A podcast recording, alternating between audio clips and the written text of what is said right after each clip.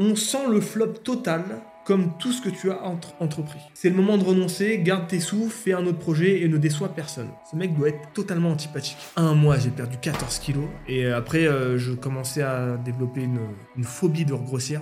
Donc je maigrissais de plus en plus, je commençais à avoir des troubles du comportement alimentaire. Donc j'avais peur de manger, je faisais vomir. Chaque jour où je buvais pas, je me disais bon bah demain je bois, tu vois. Hmm. Je bois pas aujourd'hui parce que demain je vais boire. Je me dis pourquoi Valère Il m'a juste ça, pourquoi? Avec une grande dramaturgie. Je fais quoi Pourquoi? Fait pourquoi tu m'as menti? Je lui ai envoyé un message le soir, je lui ai dit ouais, euh, on va pas pouvoir continuer les cours euh, parce qu'en fait vous, tu- vous me plaisez, tu vois. Euh, bon bah dans ces cas-là on arrête. Et le lendemain je me lève, j'ai un SMS. Elle fait j'ai bien réfléchi, c'est ok. Salut Eric, ça va? Bonjour. Bonjour Eric, merci pour ton interview. Oh, mais ça fait très plaisir, mon cher Avener. T'avais une question à me poser directement, tu m'as dit. J'ai vu que tu montrais souvent ton cul en vidéo. Je me demandais, est-ce qu'on commencerait pas par ça euh Ah écoute. À la limite, on regarde ça pour la fin de l'interview. Ok, une fois qu'on se connaîtra un petit peu plus, etc. Ça fait une heure qu'on parle en Ça fait. fait, ça fait presque une heure qu'on parle. qu'on parle. Mais ça fait, ça fait bien plaisir parce que c'est la première fois qu'on se voit en vrai. Alors qu'on aurait dû se voir depuis un petit moment avec tous nos points communs. Effectivement, et c'est c'est- c'est ça qui m'intéresse. Donc, euh, j'espère que ça va bien. J'espère que l'alchimie va Merci pour enchanter. ton du interview. coup. Merci. Avec, avec grand plaisir. C'était Avner, merci beaucoup. 5 étoiles sur le podcast, c'est très important. Non, mais euh, Avner, c'est bah du coup c'est un plaisir, plaisir de t'avoir sur le Moi podcast, aussi. plaisir de pouvoir discuter avec toi de plein de choses qui personnellement me passionnent. Après, j'espère que ça va plaire aux gens. Tu vois, moi c'est un peu ça. Je fais les podcasts aussi euh, pour ceux qui écoutent et pour moi-même. On va parler de création, de musique, de piano, d'audiovisuel, de de tes projets euh, perso. Avec stylé. plaisir. Et ben déjà merci de d'être venu dans ma ville, mec. Mm. Ça c'est voilà, ça c'est une valeur ajoutée. Eric Flag, il est venu dans ma Je me ville. déplace toujours. Peut, me faire chier même s'il pleut à to- torrent, bah, c'est pas grave. Je, suis- je suis quand même venu. Euh, Avner, pour les malheureuses personnes dans leur vie qui ne te connaîtraient pas encore, Les quatre. les quatre personnes Ouais. qui ne te connaissent pas encore qui écoutent, est-ce que tu peux te, te décrire euh, rapidement Qui es-tu? Que, que fais-tu? Succinctement. Succinctement. Succinct, Commençons par le succinct. Tu connais ça Ouais. Euh, non, Thinkerview, ça te dit rien Ah, Thinkerview, je connais le Est-ce que vous pouvez vous présenter succinctement Succinctement. Et en fait, ça veut dire quoi? Ça veut dire De rapidement façon succincte. C'est quoi Oui, en quelques mots. Rapide, Avenir, juif. voilà. 34 ans, 34 youtubeur depuis 11 ans maintenant, 11 ans. qui a dérivé de caméra cachée, fiction, euh, musique, musculation, entrepreneuriat, voyage, patrimoine, euh, jardinage, Quels sont les sujets que tu n'as pas encore abordés, du coup? Parce que là, ça fait une sacrée libertinage. Libertinage, pas encore, d'accord. On va peut-être en parler. Et justement, euh, on va revenir un tout petit peu sur, sur ton parcours au début. Tu as commencé sur Dailymotion, c'est ça? What? T'as Ah fait ouais. des premières vidéos sur Oh. Dailymotion Ah, Alors, je les ai pas vues, je t'avoue. Balèze, bah, ça- ça- ils y sont plus. Elles y sont Il n'y a plus. plus rien, balèze. Je ne m'attendais pas du tout à ça, tu vois. Euh, Et en fait, c'est très, très, très vieux. euh, Là, Dailymotion, pour le coup, c'est extrêmement vieux. J'avais 16 ans. Tu vois 16 ans. Peut-être que t'as pas vraiment cette, cette information. Non. Mais ouais, Dailymotion, c'était au tout début. euh, C'était un âge d'or de la création vidéo dans le sens. Quelle année, tu te souviens euh, oui, 16 ans, 2004, 2005. Ah ouais, ouais. Tu vois, ça remonte. Avant l'avènement de YouTube, clairement. Ouais. Et en gros, pourquoi c'était un âge d'or C'est que c'était ultra pur. C'était une toute petite communauté de vidéastes. On venait, on créait des petites vidéos euh, de choses qui nous passaient par la tête. On n'avait pas de concept. Personne n'avait de concept, tu vois.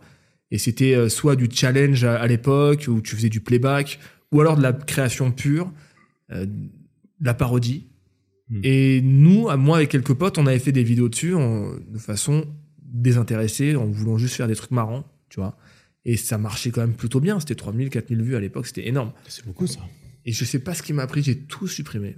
Parce que t'étais pas fier du truc ou Ah. parce que tu t'es dit euh, page blanche, t'avais honte, quelqu'un a découvert non, et. Non, non, non. euh, je- justement, j'avais pas honte. J'étais considéré par la communauté de Dailymotion comme un troll. un gars qui était agressif et qui insultait tout le monde. Mais j'étais ce mec-là. C'est-à-dire, j'allais sur les commentaires, euh, je, je commentais sur les posts de, de- des, enfin, sur les vidéos des autres personnes et j'étais infect. Pour rien, gratuitement, quoi.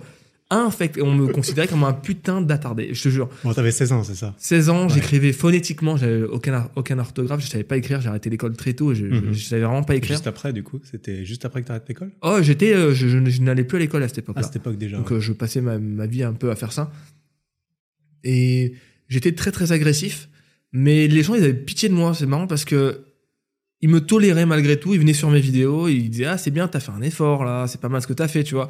Alors que moi j'allais sur leurs vidéos pour dire t'es une merde, t'es qu'un gros connard de merde. tu vois. Et c'est c'est ça, c'est ça qui était ouf. Les gens étaient vachement bienveillants et c'est dommage parce qu'il y a plein, plein de vidéos qui ont disparu de cette époque-là. Pas que les miennes, mais des vidéos qui étaient un peu inhérentes à, à ce que moi je faisais, où des gens me répondaient en vidéo, tu vois, Hmm. me lançaient des challenges.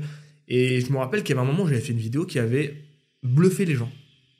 Genre, j'avais fait une vidéo où on s'est dit, putain, euh, C'était quoi le sujet? Bah, en fait, j'ai fabriqué une guitare Ok. à l'époque avec des trucs qui me tombaient sous la main, tu vois. J'ai dit oui, euh, en fait, mon but c'était c'était d'être vidéo star à l'époque, tu vois. Vidéo star, c'était en tendance. Et c'était une personne qui était en tendance, et quand tu étais en tendance, tu faisais 300, 400 000 vues, c'était énorme. Ah oui. Et je voulais absolument être en vidéo star. Et j'ai dit, je cherchais tout le temps un moyen en disant voilà, je vais être en vidéo star, en insultant tout le monde. et euh, je faisais des vidéos un peu merdiques, des trucs un peu barrés, qui avaient quand même un- une petite patte malgré tout, hein, avec, euh, avec euh, de l'objectivité. Et un jour, j'ai dit ouais, je vais fabriquer une guitare, et si j'y arrive, je serai en vidéo star. Et là, j'ai pris euh, une boîte de CD, des trucs, des cordes de, nylon euh, qui sont pas des cordes de guitare. Enfin, j'ai fait un truc et à la fin, j'ai fait une guitare qui marchotait. Même moi, je sais pas comment j'ai fait, tu vois. On pouvait même l'accorder. Tu truc. pouvais l'accorder, tu pouvais jouer quelque chose un Ouais, peu tu vaguement même vite fait, euh, t'entendais. T'as du son en tout cas, ouais. Et les gens ont fait ah putain, euh, tu l'as quand même fait ta putain de guitare quoi. Et les gens, il y avait un gars qui s'appelait Gore à l'époque qui avait fait une vidéo où il parodiait tous les YouTube, les Dailymotion makers de l'époque. Mhm. Et quand il m'a parodié, il m'a, il s'est foutu de ma gueule en disant je suis Avenir, je veux le mérite, j'ai la médaille du mérite. Tantôt je peux être un troll de merde, euh, euh, une sous, une sous, sous merde, tu vois. Et tantôt je peux avoir des éclats de génie et faire des trucs. euh, on dit ah tiens quand même, il y a pas, il y a pas rien quoi. Donc il y a eu cette période-là et vraiment j'ai tout supprimé en disant ah je vous ai tous niqué, j'ai supprimé toutes mes vidéos et d'ailleurs il y a toujours marqué ça sur mon compte Avenero, j'ai juste marqué ça en bio. Je vous ai tous niqué, j'ai supprimé toutes mes vidéos. Et qu'est-ce que j'ai regretté d'avoir supprimé ces, vid- ces vidéos? Qu'est-ce Ouais. que j'ai regretté? Même mes potes de- avec qui on faisait ça à l'époque, ils m'ont dit putain mec t'aurais jamais dû les supprimer parce que pour nous, juste pour nous, hein, de les revoir c'est l'enfance quoi. C'était toi le, le, le- la star entre guillemets? Ou c'était un groupe, un, un genre de, de mini collectif sur la chaîne? Non, c'était ma chaîne. Avenir? C'était ma chaîne et moi j'ai acheté une petite caméra et je motivais mes potes pour faire des trucs. Mais Ouais. je faisais beaucoup de trucs tout seul aussi quoi. Et c'est venu d'où? Parce que moi, Dailymotion, j'étais dessus. J'ai envie de dire, en fait, à partir du moment où tu étais sur Dailymotion, j'ai l'impression que tu peux te dire, ah, j'étais un peu là au début quand même. Moi, j'ai découvert et j'ai même fait des premiers sketchs. Mes toutes premières vidéos, c'est Dailymotion. J'en ai deux. Sketch avec un de mes meilleurs potes que, qui n'ont jamais, qui sont toujours là, sont toujours sur, sur Quelle Dailymotion. On a- J'avais 17 ans. Donc, euh, 2008. Donc, quand même, plus tard, on dira. Mais moi, j'ai découvert ça avec les vidéos de Norman, de Monsieur Dream et du Velcro, notamment du Velcro. Mmh, mmh, mmh. Parce que c'est comme ça qu'on a commencé à regarder. On regardait les vidéos du Velcro avec Kemar et, et Hugo et, et avec mon meilleur pote. On s'est dit, putain, vas-y, c'est drôle, on veut faire pareil. Toi, t'as eu, t'as pas eu ces, t'as eu des inspirations où tu t'es vraiment dit, putain, c'est quoi ce truc? Tiens, je peux me, je peux mettre ça en ligne et puis, Alors là, ou t'as vu d'autres qui faisaient, tu te dis, je veux faire comme eux? bah les inconnus. Ouais. Ouais, c'est-à-dire les inspirations. sketchs un peu comme ça. Ouais, les inspirations, c'est on peut faire des sketchs Ouais. Et les diffuser. Tiens, bah venez, on fait des sketchs, on les diffuse. Mais il n'y avait pas du tout d'inspiration de youtubeurs. euh, Enfin, de- Mm. Ouais, de non, il n'y avait pas, il y avait rien. Donc euh, non, on s'inspirait des inconnus, des nuls, des Robin des Bois et on faisait des sketchs parodies. Beaucoup de parodies parce que c'est- la première chose que, qui te vient à l'esprit quand tu veux faire une vidéo marrante. Tu dis bah tiens, je veux parodier ça. Il y en a Mm. encore qui font ça, ils font que ça aujourd'hui. Le monde à l'envers, ils font que de la parodie quasiment, tu vois. Ça fait depuis euh, mille ans qu'ils font ça parce que c'est le un le sujet, euh, c'est un truc universel, tu vois. La parodie, c'est marrant, c'est marrant. Et toi, tu, tu filmais avec quoi à l'époque? Ah, je quand même je me un truc, rappelle, parce qu'il me me semble pas que tu, euh, que tu roulais sur les, les caméscopes haut de gamme, je pense. euh, je me rappelle plus. précisément la caméra que j'avais, mec. Mhm. C'était l'avènement de l'écran euh, LCD là. Et C'est des petits trucs. Et c'était une caméra qui s'appelait Mini Mistake Error, du coup. Ouais. DV, je crois, un truc comme ça. Mini DV, et je l'avais acheté 30 euros. Ah ouais? 30 euros. 30 euros pour une sur caméra? le bon coin, Ah oui, d'accord. ou sur les petites annonces. Et en gros, euh, c'était une caméra de la chinoiserie absolue. C'était quoi? C'était du 120p, tu filmais? tu- Ah, c'était dégueulasse, mais ça marchait. Ouais. Ça marchait. Et pour l'époque, ça marchait quand même.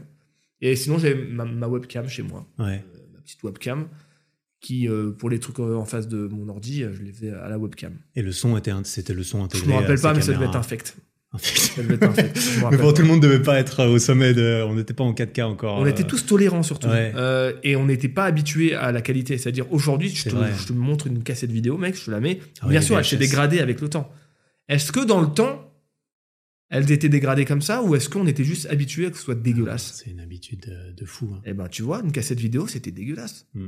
Et aujourd'hui, quand tu la lances, tu Waouh, c'est quoi cette merde? C'est quoi cette merde? Ouais, c'est vrai. Après, peut-être que ça s'est dégradé avec le temps aussi, j'en sais rien. Un petit peu, mais on est juste tellement habitué maintenant à avoir de la 4K sur nos téléphones. Bien euh, sûr. euh, H24. Et sinon Et comment est- comment s'est fait la, la transition entre euh, la chronologie entre Dailymotion, suppression des vidéos et arrivée sur YouTube? Ouais, il s'est passé euh, presque 8 ans quand même. 8 ans? Bah, bien sûr. J'ai Ah pas fait de la vidéo tout le temps. Non, non, j'ai fait de Ah, la vidéo avec des potes de façon désintéressée. D'accord. Puis après, j'ai essayé de vivre une vie. Ah mais oui, parce que c'était vraiment très, il y a très longtemps, en 2000, 2006. Ah, 2017. c'était hyper marginal. Ouais, mec, hein. d'accord, C'était ok. Marginal de ouf. Euh, J'avais 16 ans.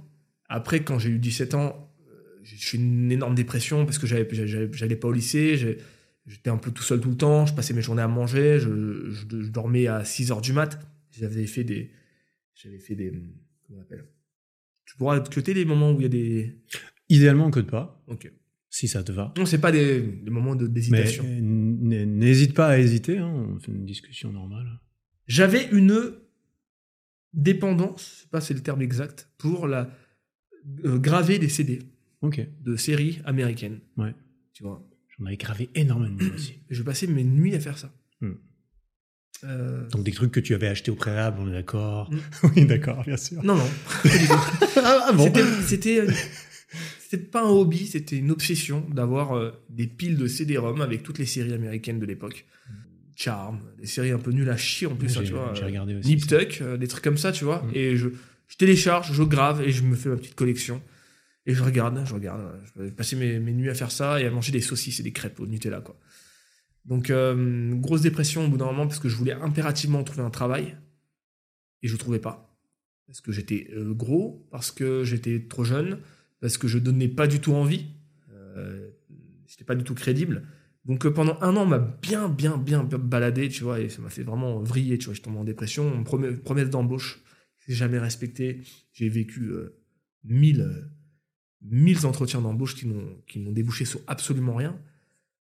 Donc j'ai pété un plomb. Et à 18 ans, j'ai trouvé un travail enfin. je suis passé par la case McDo, bien sûr, mais ça n'a pas duré longtemps. Au bout de deux semaines, il fallait me faire enculer. Et après, j'ai trouvé un travail dans un restaurant en tant que serveur. Et là, c'était le début de. Je me suis comm- commencé à me construire, tu vois, à travailler, à, à régler mes problèmes intérieurs et tout. Bon, c'est très long, mais c'était le début du processus. Et de gagner des sous, c'était le début de tiens, je vais être indépendant, je gagne de l'argent. Et à 18 ans, j'étais euh, pas beau, vraiment pas beau. Et bien sûr, je voulais avoir une copine.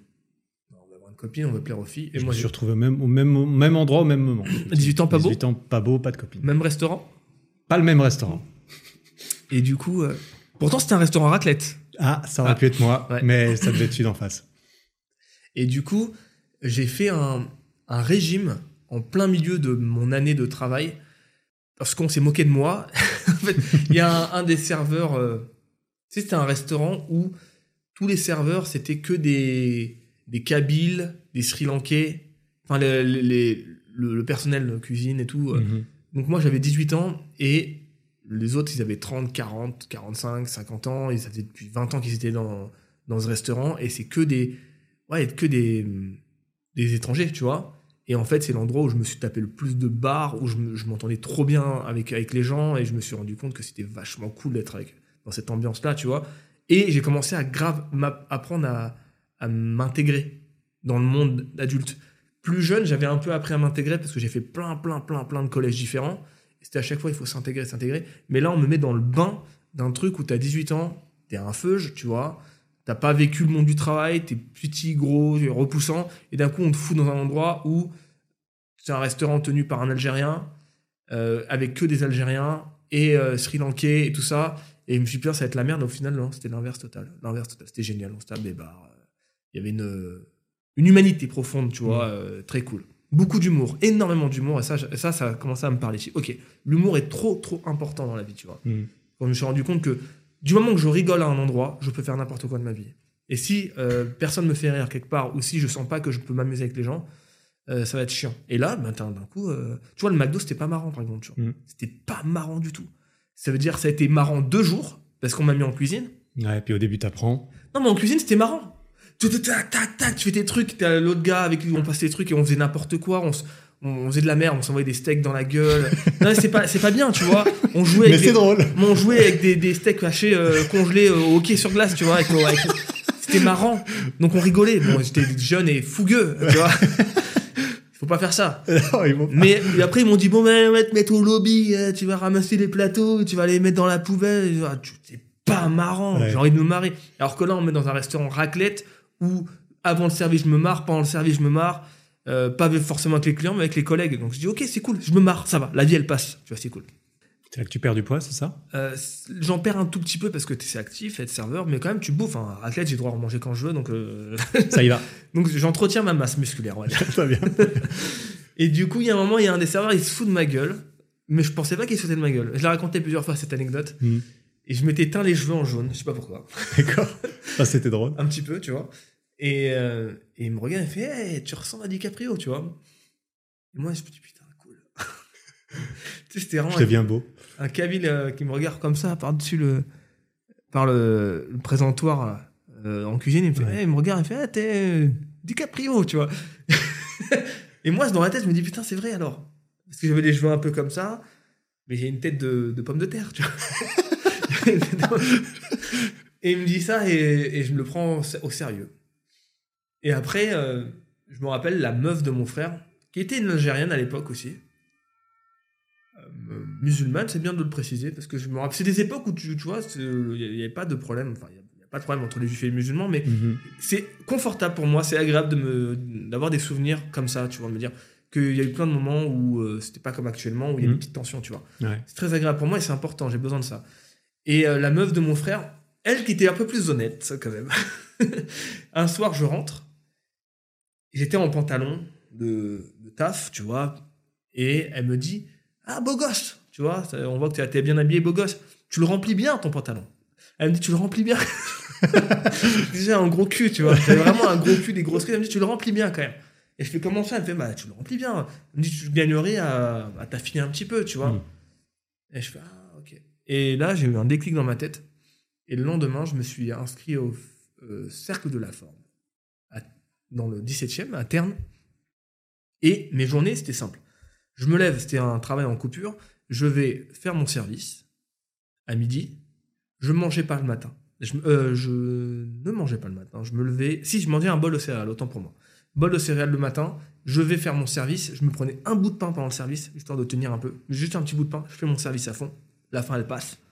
À 15h, coupure. Je vais au cercle de la forme et je fais n'importe quoi sur les machines. Je Mais tu bouges, quoi. je Ouais. transpire comme.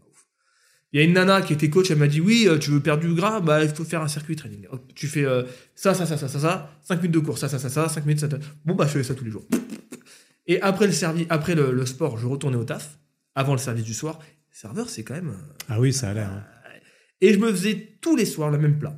C'était délicieux. Je prenais mon pied à chaque fois. Une planche, raclette, viande à griller, grosse salade verte, une corbeille de pain, des tomates. Et je faisais griller le tout, je mangeais, je prenais une bonne euh, 30-40 minutes pour manger. À l'époque, il n'y avait pas les téléphones où tu regardes ton film, tu étais juste là, Mhm. tu manges. Je prenais le temps de manger simplement. Euh, et une mousse au chocolat en dessert tous les jours, avec de la crème anglaise que je mélangeais, je me faisais un truc délicieux. Je fais mon service. Je rentre chez moi, il est 22h30, 23h, et je me refais un bol de céréales et je dors. Je sais pas pourquoi j'aimais bien le sucre à l'époque. Aujourd'hui, j'aime plus du tout le sucre. Et ben, j'ai maigri, mec. Mais tellement, un mois, j'ai perdu 14 kilos. Ah ouais. Et après, euh, je commençais à développer une, une phobie de regrossir. Donc, je maigrissais de plus en plus. Je commençais à avoir des troubles du comportement alimentaire. Des Mhm. vrais troubles. Donc, j'avais peur de manger. Je vais vomir euh, quand je Ah, ouais. sentais que je mangeais trop. Ça m'a pas mal poursuivi ce truc-là de me faire vomir. Et euh, c'est un truc qui est resté en moi. C'est un truc qui peut m'arriver encore aujourd'hui. Je le dis presque jamais. T'avais quel âge là? Euh, 18 ans. À 18, ok. Aujourd'hui, euh, j'ai toujours ce truc en moi de potentiellement pouvoir vomir, mais c'est pas du tout parce que je vais avoir peur de grossir. Je sais très bien comment ça se passe maintenant. C'est un réflexe. C'est euh, un, c'est un traumatisme qui est en, en moi et qui, si je mange un truc que j'ai pas envie de digérer, je vais dire non, je préfère le vomir. Et si je mange un truc que j'ai pas envie de digérer, c'est un truc que je trouve pas bon en fait. Je mange, je dis putain, j'aurais pas dû manger. ce Tu l'as mangé impulsivement. Et... Ah, j'aurais pas dû manger ce kebab là, franchement, c'est pas bon. C'est pas de la bonne bouffe quoi. Ou alors ce japonais était pas extrêmement frais. Donc je préfère me dire, ça m'arrive rarement, mec, ça m'arrive extrêmement rarement. Ça ça t'a. en- Ça me poursuit. C'est toujours en moi de me dire, tiens, je trouve là, il est hors de question que je le digère. Hors de question. Ces dernières années, ça t'est arrivé Bien sûr. Ouais. Bien sûr. Mhm. Ça m'est arrivé ces derniers mois. Ok. Euh, ça peut m'arriver euh, c'est pas régulier. Par rapport à avant où c'était quand même systématique. Mhm. Aujourd'hui, ça peut m'arriver une fois ou deux par an, tu vois. Je me dis non, là, ce que j'ai mangé, c'est hors de question. Si si- s'il s'agit de perdre du poids, je sais très bien faire. On sait faire aujourd'hui. Ouais, bah oui. On sait même kiffer et manger ce qu'on veut en perdant du poids, tellement on sait comment ça marche, tu vois. Donc euh, j'avais j'ai développé ce truc-là et après j'avais peur de grossir et j'étais devenu vraiment maigre. Euh, je suis descendu à 60 kilos. J'étais euh, enfin DiCaprio. J'étais devenu enfin Leonardo DiCaprio, c'était moi là à ce moment-là. Voilà. Mhm. Et voilà.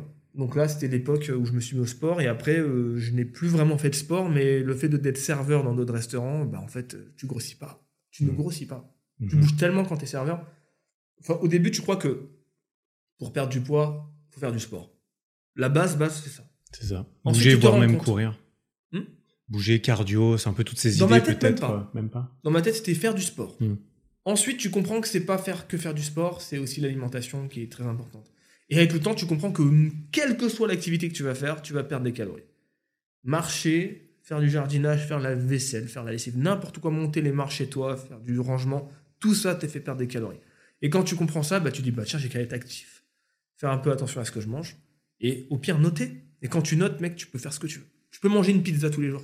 Et tu vas sécher. Tous les jours. Tu manges une pizza, tu te prends un, shaker de 100 grammes de, whey. Et tu peux même te prendre un pain au chocolat le matin si tu as envie encore. Et tu peux même euh, euh, te manger un autre truc euh, sympa dans la journée. Tu seras encore à 2200 calories et ça ira. Tu vois. Et tu auras ton quota de prot. Mais bon, c'est pas ce qu'on recommande hein, de manger comme ça. Bien sûr. D'un point de pas vue bon. santé, c'est pas peut-être pas idéal, mais d'un Mais, point euh, de vue euh, euh, calories qui entrent et qui sortent, ça peut être suffisant pour euh, physiquement perdre du poids. Bien sûr. Et tu peux te dire, euh, voilà, euh, moi aujourd'hui, là, j'ai repris une jet parce qu'il y a que ça qui marche. Enfin, maintenant, quand je dis jet, c'est juste j'ai repris un calcul de ce que je mange. Hmm. Avant, c'était ouais, jet, il faut pas manger trop. Non, je calcule ce que je mange. Et tu peux faire ce que tu veux. Maintenant, moi, je mange extrêmement sain. Mhm. Je suis vitamine de ouf, euh, les bons compléments alimentaires et je, je fais attention, je mange des produits frais, crus, que je cuis bien sûr, mais je prends voilà, je, je prends pas de bouffe surgelée. euh. Pas trop, trop de trucs transformés. Ouais. Ah non, jamais. Transformé. Ouais. Mhm. Zéro. On est arrivé presque au niveau zéro quand même. Mm. Et on, se- je le- on le sent, le, la Ouais. différence est énorme. Je, pète la forme, mec, j'ai 34 ans, je suis mieux que quand j'avais 22, 23 ans. Quoi. Et je j'ai pas l'impression qu'en vieillissant, ça va être pire. J'ai l'impression que je vais aller de mieux en mieux. C'est ça qui est ouf. C'est-à-dire, euh, quand tu fais vraiment attention, plus tu vieillis, et plus, en fait, ça va. Tu, le temps, tu l'arrêtes. Sur le métabolisme et sur la santé, tu l'arrêtes net. Parce qu'on va, on va vite avoir tendance à se dire, euh, bon, bah, j'ai 30 ans, c'est le début de la C'est le décroissance. début du déclin, mais en fait, c'est pas du tout. c'est ces pensées qui te font entrer dans une hygiène de vie qui va, euh, qui va faire se réaliser ces, Foutu pour foutu. ces- Tu dis, bon, ouais, foutu pour foutu, j'ai 30 ans, allez, nique sa mère. Vu que biologiquement, je suis, je suis destiné à devenir de plus en plus nul, bah, je vais, je vais arrêter de faire du sport. C'est Ouais. quoi C'est l'inverse. Je vais Au fumer, contraire. je vais boire. De toute façon, c'est foutu. Au contraire. Tu bois un peu des fois, ça t'arrive de Ça m'arrive. euh, J'ai arrêté euh, l'alcool euh, cette année. Je t'ai vu avec une bière sans alcool la dernière fois, ça m'a énervé. Ouais. quoi. tu m'as vu avec une bière sans alcool? Je crois bien, je t'ai vu en story. Ah bah oui, hein, oui, oui, j'avais une bière sans alcool, c'est vrai. Ah oui, c'était avec ma, avec ma sur. Ouais, mais en fait j'aime bien le goût de la bière, mais euh, c'est vrai qu'avec les derniers trucs, tu vois, moi je suis assez, je suis assez obsessionnel euh, pour pas mal de trucs aussi. Euh, c'est vrai que quand euh, on m'a renseigné que bah, l'alcool c'était en fait purement et, et complètement mauvais, sachant qu'avant, à un moment donné, ça, c'est à un moment donné, les docteurs faisaient la pub pour la cigarette, tu vois. Ensuite, pendant longtemps, un petit verre de vin de temps en temps, c'est bon pour la santé. Bah là, apparemment, c'est pas le cas. Donc, On je me a suis appris. dit, on a appris. J'ai dit, bon, moi, je, bois- je bois plus. J'ai bu une bière, j'ai bu un cidre l'autre jour, mais j'en bois peut-être. Là, Un depuis, cidre Depuis le début de l'année, j'ai dû boire trois boissons alcoolisées, je pense. Ouais, bien. À l'occasion, quand je veux fêter le truc, j'étais avec mes meilleurs potes l'autre jour. J'ai dit, vas-y, bah les couilles, je prends un, je prends un cidre, Bravo. hein. un petit, une petite cidre, cidre. C'est bien parce que, effectivement, tu as dit un truc très juste. Euh, on, on sait aujourd'hui que l'alcool, c'est vraiment, vraiment, vraiment mauvais. Dès que tu bois une goutte d'alcool, Un poison tout, de la première goutte, ouais. tout le corps qui est rempli d'éthanol. Enfin, c'est dans toutes les cellules. Et c'est ça qui est très mauvais. Après, tout est relatif. C'est-à-dire, si tu fais une obsession, oui, c'est mauvais, mais c'est génétique. C'est la dose qui fait le poison aussi, comme toujours. Ouais, hein. c'est la dose. Mais je pense qu'il y a un équilibre à aller chercher et que moi, personnellement, j'ai souvent voulu arrêter l'alcool net. Avant, je buvais. Mm. J'étais pas alcoolique, mais je buvais. C'est-à-dire, j'avais facilement la... la bouteille de vin sur la table. Très facilement. Pas entière tout seul, mais euh, à deux, une bouteille de vin, facile. Et ça pouvait être deux, trois, quatre fois par semaine. Mm. Et je ne me considérais pas que j'étais alcoolique, je considérais que j'aimais juste la bonne vie, la bonne bouffe. ce qui est le cas. hein. Mhm. Aujourd'hui, je bois dix fois moins. Et je, suis en- je, me, je considère quand même que je bois. C'est-à-dire, je me dis, tiens, euh, tu bois une fois par semaine, ce qui est très peu, finalement. Mais peut-être que tu devrais même boire une fois par mois. Je me dis, euh, je me dis ça. Peut-être que tu devrais arriver à une fois par mois, ça serait peut-être encore mieux même. Et j'y arrive peu à peu. C'est-à-dire, maintenant, je suis plus à une fois par semaine, j'arrive à une fois tous les dix jours. Mhm. Et ça me manque pas plus que ça, mais là où je suis ravi, c'est qu'avant, chaque jour où je buvais pas, je me disais, bon, bah demain je bois. Tu vois? Mhm. Je bois pas aujourd'hui parce que demain je vais boire. Aujourd'hui, une journée où je bois pas, je n'y pense même pas. C'est même pas, euh, j'ai pas bu, euh, je vais boire demain. Non, c'est pas bu. C'est en train de s'éloigner de moi peu à peu, tu vois? C'est plus dans ma vie. Et de temps en temps, je fais, ah, je vais boire ce soir, ça va être cool, tu vois? Très, très ravi de me faire un bon repas avec une bouteille de vin et, euh, et kiffer. Et très modéré finalement, parce que je me rends compte que quand je bois, je suis vite, euh, bon, ça, j'ai pas besoin de plus, tu vois. Mhm. Dans l'idée, je me dis, tiens, je de boire la bouteille. Je vais, ah, tu vois, ça va être cool. Et finalement, quand je bois, quand je suis confronté à la réalité de la, la boisson, euh, très vite, je vais même faire ça, parce que j'en veux plus, tu vois. Mhm. J'en veux vraiment plus. J'ai bu trois verres, bah c'est bon, j'ai- un état euh, alcoolisé qui me Satisfait. convient bien. Mhm. Et des fois, limite, je me force à boire plus. C'est très bizarre. J'ai fait la dernière fois, j'ai voulu absolument, à cause de John Wick. tu aimes bien John Wick? Je connais de nom, mais je ne saurais pas. euh, Regarde-les, mec. Ouais. Ah, c'est génial. C'est des uni- films, du coup? Ouais, c'est un univers. j'ai une culture cinématographique pas incroyable. Kenny Reeves, t'aimes bien? Oui. Bah regarde-les, mec, c'est génial. Vraiment, c'est un super univers cinématographique. C'est ultra riche, ultra complet. C'est euh, du bourrinage, du film d'action. C'est Mhm. marrant. L'ancienne, un peu américanisée comme ça. Euh, américanisé à fond, mais euh, avec un côté euh, très très moderne euh, et très stylé quoi. Et, et Keanu Reeves était un putain de génie, euh, un acteur de ouf. C'est-à-dire, la dernière fois j'ai vu un petit, un petit documentaire sur lui. Bon, j'ai vu un gros documentaire sur lui, il est pur déjà, ce mec-là il est génial. Mais j'ai vu un petit passage de making of de John Wick où on le voit s'entraîner. En fait, il est John Wick ce mec, c'est-à-dire il est, c'est, c'est vraiment lui John Wick. Tu verras, hein. c'est Mhm. un, tueur euh, légendaire quoi. Il est, il est ce mec complètement. euh, il a tout quoi. Euh, voilà. Je dérive un peu, c'est pas grave. Non, c'est pas grave. Et du coup, dans John Wick, il s'aboie de temps en temps des verres, des bourbons, des. Moi, je suis très bourbon, j'adore ça. Ouais. Et à un moment, il est avec un de ses collègues meurtriers, tueur, assassin. Et il dit euh, gin tonic, c'est ça, tu vois. Ils se payent chacun un verre à 1000 dollars le verre, tu vois, avec une pièce en or. Là. Euh, et John Wick, lui, il boit du bourbon, et l'autre, il boit du gin tonic. Et moi, je suis très bourbon de base, et là, l'autre, il buvait un gin tonic. Et j'ai dit, tiens, j'ai envie, de- tester le gin tonic, j'ai jamais testé. Donc, je suis parti m'acheter du gin et du tonic, enfin du Schweppes. Mhm. Et euh, je me suis pris une cuite tout seul, il n'y a pas longtemps, hein, chez moi tout seul, au gin tonic. Et je me forçais à en boire. J'aimais même pas. Je ah, euh, ah bon, mais on va attendre l'ivresse, on va voir quand. Et j'en ai bu 5-6, et là c'était beaucoup, tu vois. Mhm. Et pourquoi? Je pas, pour voir. Mhm. Et j'ai pas aimé. J'ai dit non, bah, hop, je raye le gin tonic de ma. Je reste John Wick, je suis John Wick, je reste sur le bourbon. Voilà. Mais moi, voilà, je vais être simple quand je vais boire, ça va être soit, euh, comme je cherche une certaine ivresse, soit je vais prendre deux bières fortes. Je me dis, c'est bon, j'ai un- avec deux bières fortes, je parle de, de deux pintes fortes, hein, Mhm. à 8-9 degrés. Donc je vais être bien, bien. Soit je vais boire du vin, 4-5 verres, soit je vais me faire une petite, euh, une petite cuite au flash euh, de bourbon. Mhm. Voilà, c'est mon, mon quota, quoi. Mhm. Prendre l'un, l'un ou l'autre. Et pourquoi est-ce que tu penses que tu euh, recherches cette ivresse du coup? T'as une idée? Ça vient de d'il y a longtemps C'est un, une envie, un plaisir, un besoin C'est limite une question de psychologue, là, que tu me poses. bah, C'est ouais, Complètement, peut-être. hein. Je sais pas si tu as pensé ou si tu as consulté. même. Je consulte une fille, là, en ce moment. D'accord. Ouais, depuis euh, quelques mois, et ça fait un bien fou. Euh, c'est, je ne m'attendais pas à que ce soit si efficace. quoi. Mhm. Je suis beaucoup plus euh, tranquille dans ma tête. Quoi. Ma meuf est psy, donc Ah ouais connais. Super. Elle est psycho, psychothérapeute ou psy- psy- psychiatre? Psychothérapeute. Eh Je ben, suis pro-psy aussi, forcément. Elle, elle te fait pas ta psychanalyse Non, non, non. Non, mais moi je suis très intéressé par la psychologie humaine, donc Ouais, euh, c'est super. pour ça qu'on s'est bien entendu aussi, je pense. Euh, du coup, l'alcool, bon, déjà, ça, c'est, c'est- cette ivresse-là, elle est très agréable au, au sens propre. Mhm. C'est cool euh, comme ça. C'est un moment de relâchement euh, profond aussi. euh, et c'est très bon en mangeant. C'est-à-dire, quand tu manges et que tu bois, c'est décuplé. C'est-à-dire, boire en mangeant, c'est le meilleur truc du monde. Vraiment, ça fait partie des meilleurs trucs du monde. Mais je vais autant aimer me prendre une cuite tout seul un dimanche matin en me levant au flash de Mhm. Bourbon. Ça t'éclate, mec. Ça t'éclate le crâne. Tu te lèves, t'as pas mangé, t'es à jeun. tu prends un flash de Jack, tu le bois petit à petit, t'es éclaté. Ah, tu m'étonnes. Ouais. T'es défoncé et t'es dans. Et, et comme c'est un flash, t'es pile euh, au moment où ça va, tu vois, t'es pas en train de vomir, t'es es bien, bien défoncé, quoi. Mhm. Et je vais adorer ça aussi. Je le fais presque plus, mais quand je dis presque plus, c'est peut-être une fois par an, Mhm. mais je vais beaucoup aimer ça. Par contre, ouais, à table, rien que le fait de ouvrir une bouteille de vin, le bruit, l'odeur, déjà c'est rassurant, c'est confortable. Tu sais que tu vas manger, tu vas boire. et- Mhm. ah, va bien Ça te boire. rassure en fait. Ah ouais. tu, tu, tu te sens plus à l'aise, peu importe le, le contexte. Alors je t'avoue, j'ai pas, j'ai pas de taille là. J'espère que t'es, j'espère que t'es quand même à Ce l'aise. soir, je bois par contre. Tu vois, ah, c'est donc, prévu. euh, c'est déjà prévu que je bois ce soir. J'en suis Ok. très content. Je suis ravi. Ouais. C'est tout pareil, mec. C'est en prévention dans ma tête. C'est, je suis déjà ivre. Ok, ouais.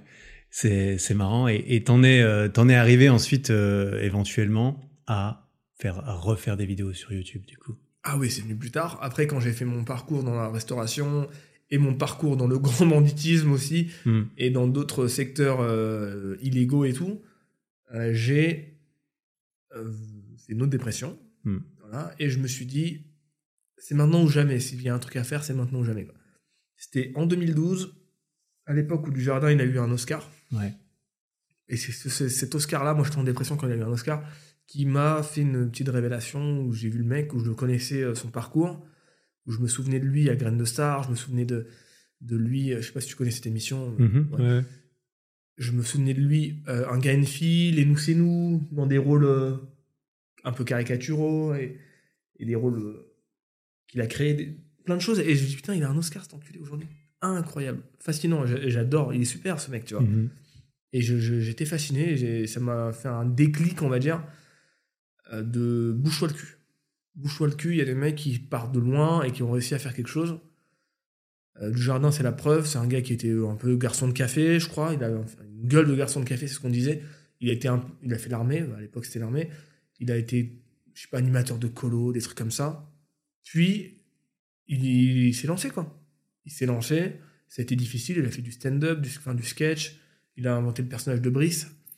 Ouais. Et puis il a réussi. Il, a- eu battu, son battu, battu. grand Oscar avec Vie Artiste finalement. Il s'est battu, battu, battu, battu. Et aujourd'hui, il a réussi. Et c'est un gars très humble, très bienveillant, très, très génial.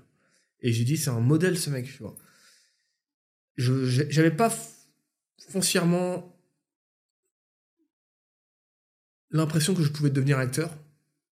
Mais euh, c'était ça que dans ma tête, je me suis dit, bon, bah, c'est quoi? A- YouTube, c'était le début. Il y avait rien. Mhm. Donc on ne savait pas tout ce que YouTube pouvait t'apporter, toutes les éventualités, à quel point ça pouvait t'emmener partout. Donc dans ma tête, c'était faire des vidéos, être acteur. C'est ça. En parallèle, un tremplin. Tu te dis pas euh, réal, tu te dis pas producteur, tu te dis pas euh, homme d'affaires, tu te dis Pas pas gagner ma vie en faisant des vidéos non plus. Non, tu te dis ouais bah acteur. Naturellement, tu te dis bah je vais faire des vidéos, je vais faire des sketchs, et je vais montrer que je sais peut-être jouer, peut-être faire rire, j'en sais rien, tu vois, et euh, devenir acteur. Donc je me lance à ce moment-là, j'essaie de remotiver des potes. C'est très très difficile de les motiver. Euh, on n'arrive pas à tourner les trucs, ça met longtemps. En un mois, on va tourner une vidéo, c'est trop long. Moi, je suis un mec, c'est maintenant ou jamais, tu vois. Donc euh, je prends le relais tout seul et je me dis, euh, vas-y, je tourne mes sketchs. Ça marchote au début, je fais un peu du ce qui se faisait à l'époque, du, du podcast, Mhm. à ma façon. Et j'avais la chance d'avoir quelques amis sur Facebook, un millier environ, ce qui, ce qui a fait que mes vidéos étaient vues tout de suite. Ouais, parce que sur Facebook à l'époque, C'était tu pas pouvais bridé. encore euh, recommander des vidéos et les gens allaient les voir. Ah oui, c'était pas bridé, hein. tu mettais un lien YouTube Ouais. sur Facebook et t'as 1000 amis, Ouais. et 1000 voyaient ta vidéo sur leur, sur leur feed. C'est leur feed chronologique en plus. Incroyable. Ouais. Donc euh, en fait, tu mettais un lien, il y avait même 300 likes sur Facebook euh, sur ton lien et euh, 800 vues sur YouTube et un flux qui monte enfin naturellement. Mm. tu vois. Et on me dit ouais, continue, c'est bien, tu vois. Et en fait, ça montait doucement, tu vois, ça montait euh, et je faisais de la pub, je faisais de la pub sur les vidéos de Norman, Cyprien, et tout le monde dès qu'il sortait une vidéo, je bombardais. Tu mettais les commentaires. Ah, si jamais, euh, moi aussi je fais des vidéos YouTube. Je le faisais intelligemment. Ouais, tu le faisais plus subtilement. que- Ouais. Ça se fait moins maintenant, j'ai l'impression. Mais il y a eu une Je crois époque que ça marche encore. plus euh, du tout, ça marche du plus tout, du tout, tout ouais. de faire ça. Non. Mais à l'époque, je le faisais intelligemment. Je disais bonjour à tous. euh, ah, j'adore euh, j'adore. J'adore. euh, ou je- non, je sais plus. Je dis bonjour à tous. J'essaye de devenir vidéaste. J'ai lancé mes premières vidéos. Ça me ferait vraiment plaisir d'avoir un retour pour savoir si ça plaît, et s'il y a des choses à améliorer. Hmm. Bon, les gens ils disent bon, bah, on va aller Ah, puis voir t'as ça. rien à perdre. Hein, faire On va aller voir sa mère à lui, tu vois, parce que tout le monde faisait ça à l'époque. Ah, Il y en avait beaucoup. ouais. Et les gens ils venaient et disaient hey, Sympa, mec. Pas si merdique. Sympathique. Sympathique. Ça va. Continue. Je m'abonne. Je m'abonne. Et il y a des gens qui sont abonnés à cette époque-là et qui me suivent toujours. Mm. C'est incroyable. Mm. Genre, il y a 11 ans, des gens qui étaient dans les 100 premiers abonnés. Aujourd'hui, je sais que ces gens, ils me suivent encore. Et euh, avec qui je parle de temps en temps, quoi. Et du coup, bah, ça montait doucement. J'ai ah, rien à faire de la pub tout le temps, ça me casse les couilles. J'avais besoin d'un truc qui envoie et qui me fasse grimper tout de suite. Et à un moment, je, euh, je me lance euh, caméra cachée. Je me dis, tiens, je vais Ouais. tenter de la caméra cachée. Et je me dis, on verra ce, que ça, ce qui se passe. Et sur ma page Facebook, je dis aux gens, proposez-moi des défis. Et les défis sont un peu merdiques. Ce qu'on me propose, c'est me jeter dans la Seine, euh, manger un McDo chez Quick, des trucs un peu nuls à chier, tu vois. Ouais. Et il y en a un qui met, euh, ne- fais-toi passer pour un guide dans un musée, Louvre, et tout le monde like. Je fais, ah ouais, c'est c'est pas mal son truc là. Et je me dis, ouais, je vais faire ça, tu vois. Je, prends, je, prends- je porte mes grosses couilles, je vais faire ça. Mais je me rends pas compte à quel point c'est difficile. À quel point c'est trop difficile. Parce que j'ai aucune connaissance de comment faut filmer, comment euh, caméra cachée, le micro, je sais pas comment ça marche. Euh, je sais même pas si je suis capable de faire ça. Genre, est-ce que je vais aller là-bas et je vais réussir à en sortir quelque chose? Et je suis très, très, très ex- exigeant, tu vois. Hmm. C'est-à-dire, je peux pas sortir un truc si je trouve pas qu'il y a quelque chose dedans. Si je trouve pas qu'il y a une vanne, si je trouve pas qu'il y a un intérêt, si je trouve pas que c'est intelligent, ou... je peux pas sortir le truc. Et comment tu veux savoir si tu es capable de faire de la caméra cachée? C'est pas donné à tout le monde. D'aller dans la rue et de parler aux gens et d'interagir avec eux, c'est pas du tout donné à tout le monde. Et je me chauffe, j'achète une GoPro, j'achète un micro-cravate, et sinon j'ai fait des tests, je mange tout, c'est tellement relou, mec. Et je vais euh, au Louvre, et je fais ma vidéo, et j'ai un pote qui me filme. Et il a la caméra sur lui, il me suit Ouais. partout.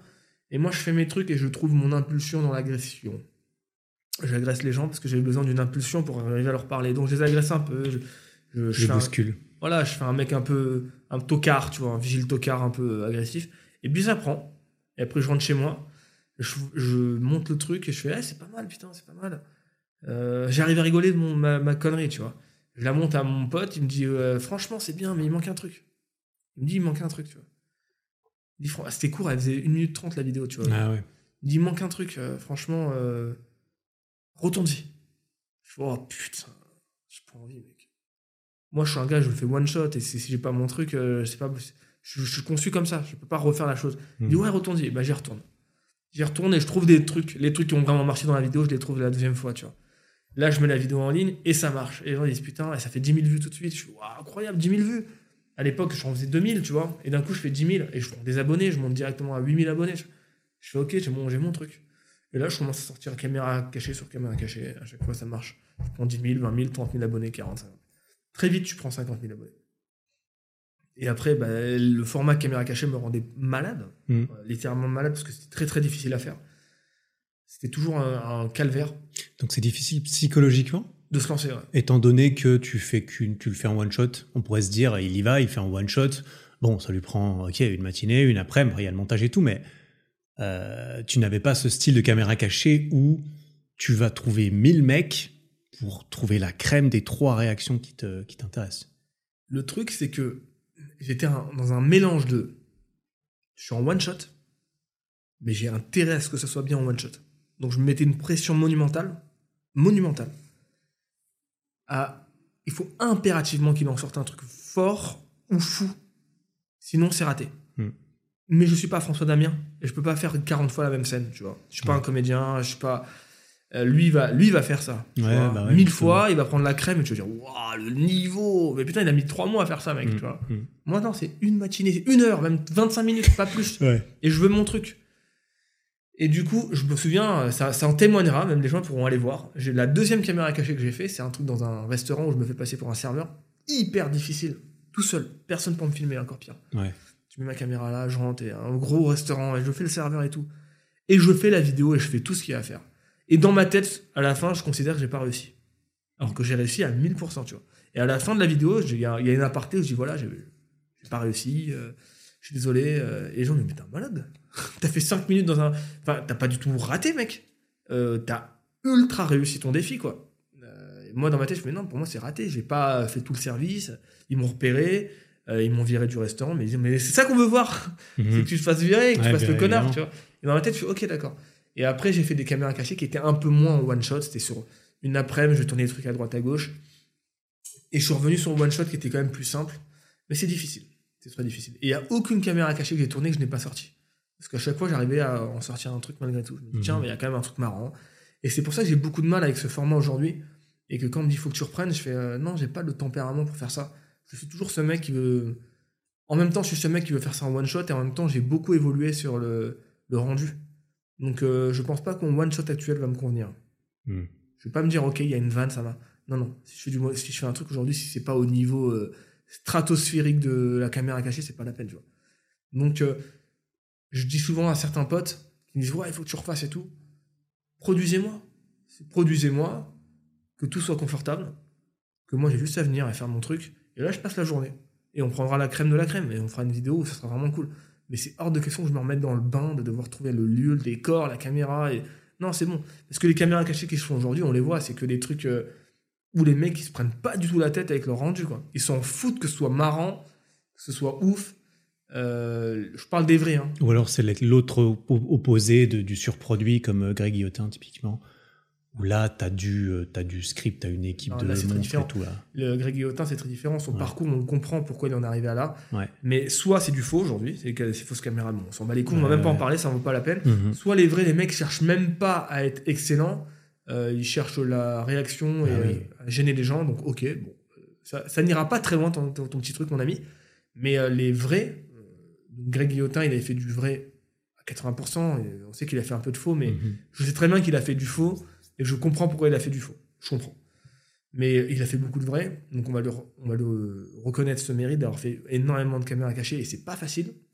Et qu'il il a fini par arriver sur un format où il est comédien avec euh, 25 complices autour. C'est du euh, surprise, surprise. C'est autre chose encore. ouais. Bon, c'est un autre format, moi ça me parle pas du tout ce format. C'est de la télé, quoi. Pas du tout, du tout, du tout, du tout, du tout. Vraiment, ça m'intéresse pas du tout. Mais je pense que je pourrais exceller dans un truc comme ça. C'est-à-dire, si demain on me demande, vas-y, euh, il y a 25 personnes, il faut juste piéger cette personne, mais je vais la rendre folle, la personne. Je vais la rendre folle. C'est trop facile, même limite. tu vois. C'est Mhm. vraiment trop simple. Mais c'est tellement trop simple que je vais sentir que je suis un putain d'imposteur. Et je vais dire, mais c'est trop facile là, euh, c'est nul quoi. La personne, elle vient, elle se fait piéger. C'est tellement confortable, il y a tellement aucun danger. Pour toi, ouais. Je veux dire, mais je peux faire ce que je veux, je peux me faire passer pour qui je veux, il n'y a pas de danger. Euh, le seul danger, il est pour moi, est-ce que je vais être bon? Voilà, tu vois? Donc, euh, c'est pour ça que le format que fait Grég- Grégory Guillotin aujourd'hui ne me parle pas, et je regarde pas, je regarde des fois des, des extraits parce que ça pop, tu vois, des, des Ouais. réels, et je dis c'est très marrant, tu vois, parce qu'il y a des trucs marrants. Mais ça me parle pas parce que je trouve pas ça euh, impressionnant, pas du Mhm. tout. Par contre, la caméra cachée où tu vas toujours te confronter à quelqu'un et que tu arrives, comme François Damien, à être très très marrant, waouh, ça c'est balèze. Ça, ça c'est balèze. Parce que c'est François, François Damien, là où c'est, là où c'est fort, c'est qu'il est très marrant. Et en même temps, il rend fou les gens. Et en même temps, il arrive, il arrive à rendre les gens marrants. Et c'est un cartoon. Et ça, c'est pas donné à tout le monde. Alors que être juste marrant, il y a plein de gens qui vont pouvoir le, le faire. Rendre les gens marrants, c'est encore plus facile. Euh, ça, sans, sans être marrant toi-même. Mhm. Euh, avoir une- un truc cartoonesque, c'est très difficile. Mais lui, il arrive à tout faire en même Voir temps. tout ensemble. Et lui, il est bienveillant, en plus. un vrai art, quoi. Ces personnages sont tellement des, des pauvres types, Oui, c'est vrai.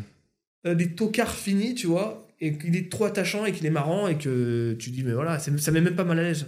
Mhm. Alors que Baffy, qui est excellent également Mm. à l'époque, lui, pouvait te mettre mal- très mal à l'aise, tu vois. Mais euh, ingénieux. Donc Mm. c'est aussi de l'excellence absolue de la caméra cachée, mais c'était. Là, c'est. Baffy, pour moi, c'était euh, du François Damien en moins. Bon, pas du tout cartoonesque, et en moins bienveillant. Mhm. Alors que le François Damien est très bienveillant, tu sens qu'il est, il y a une bonté dans le truc, euh, une gentillesse. Baffy, il y a quand même un côté. euh, pendant la caméra cachée, j'en ai rien à foutre de ta gueule. Je m'en bats les couilles. Et après, bah, c'est une caméra cachée. Bon, c'est pas grave. différents styles. euh, Voilà. Ouais. Mais les deux ont un certain panache. Ouais. Et toi, ça n'a pas duré méga longtemps, c'est cet arc caméra cachée. On a fait quoi Une douzaine Quelque ouais, chose un comme truc ça? comme ça. Mais je suis bien content parce que j'étais un peu. euh, je suis quelqu'un qui se traumatise très vite. Euh, j'étais un peu traumatisé à l'idée de devoir faire que ça. Hmm. À me dire, putain, ça va être ça ma vie. euh, ah, j'ai pas envie de faire que ça, même si ça marche et que si je fais que ça, je vais finir par avoir 1, 2, 3 millions d'abonnés. Je vais les avoir. C'était graduel. Mhm. Et j'ai dit, si c'est ça ma vie, j'ai appris les leçons d'avant de surtout pas m'enfermer dans un truc. Euh, je vais devenir fou. Et très vite, au bout d'un an et demi, deux ans, j'ai commencé à dire, hé, attention, hein, je vais faire d'autres trucs. Hein. Regardez, je fais, je fais un truc sur bac, euh, euh, je fais un peu de musique, je fais un peu de vidéos marrantes, euh, autre truc. Tiens, je vais te faire une web série. Regardez, je, je suis pas qu'un mec comme ça. Et oh, heureusement, j'ai eu la chance qu'on adhère. Pas autant de monde. Mhm. Pas les 200, 300 000 de l'époque qui étaient là euh, au taquet sur les caméras cachées. Mais euh, un tiers qui dit Ouais, ok, ok, sympa. Vas-y, fais ton truc. On va te suivre. Et putain, euh, les caméras cachées, ça a duré deux ans. Ça fait 10 ans que je suis sur YouTube. Et j'ai encore l'impression qu'on m'attend sur la caméra. Qu'on t'attend et qu'on t'en réclamerait que, facilement. que je suis en sursis depuis 10 ans, mec. Ouais. C'est ouais, euh, tranquille, tu vois. En fait, non, après, en, en 10 ans, j'ai fait tellement de trucs différents et je vois qu'à chaque fois, j'arrive à qu'on me suive un petit peu. C'est rassurant. Mhm. Et là, t'es parti, après, t'as fait de la web série sur ta chaîne euh, Avenir. T'as fait beaucoup de vidéos sur la musique. T'as créé une autre chaîne, Road to Saiyan, où là, c'était plus le côté muscu, préparation physique, transformation, pour, euh, pour euh, différentes raisons. T'as eu tout un parcours de fou, t'as fait Mm. plein de trucs. T'as créé un peu dans tous les sens, on dira, parce que t'as changé. En fait, tu faisais un truc, ça marche généralement, ce que tu fais, ça... En fait, on- j'ai remarqué dans, dans tes commentaires et tout, des fois on te reproche, ah, Amner, il commence des trucs, il arrête avant que ce soit fini, etc. En fait, ce qui est, bah, il y a, il y, a, y a pas mal de choses que tu as fait, peut-être que tu as arrêté avant que ce soit fini, ça j'en sais rien, c'est à toi de, c'est à toi de savoir. Mais euh, dans le terme absolu, tu as essayé tellement de choses que euh, t'en as, t'en as réussi dix fois plus que tout le monde. Parce que si le mec il a 100% de taux de réussite mais qu'il a essayé qu'une seule fois, est-ce que c'est plus intéressant ça versus toi qui peut-être a essayé 100 trucs, il a 10% de taux de réussite et encore, et t'as réussi 10 trucs quoi. C'est intéressant ce que tu dis. Le, le fait que je, je vais dans tous les sens, je me, suis fait une raison, je suis comme ça. C'est-à-dire, à un moment, je me dis, ouais, c'est pas bien pour le public et tout. Il va te perdre, il va se perdre, et il va t'en vouloir parce que tu ne peux pas aller au bout de certaines choses. Et en fait, euh, de- à un moment, je me dis, non, mais je suis comme ça. J'ai toujours 4, 5, 6 projets en même temps. Et on me reproche de pas aller au bout.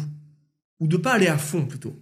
Hmm. Tu vois, parce que je vais au bout. Franchement, il y a quoi? Il y a deux, trois trucs que j'ai pas fait, mais c'était des trucs anecdotiques, vraiment sans intérêt, tu vois.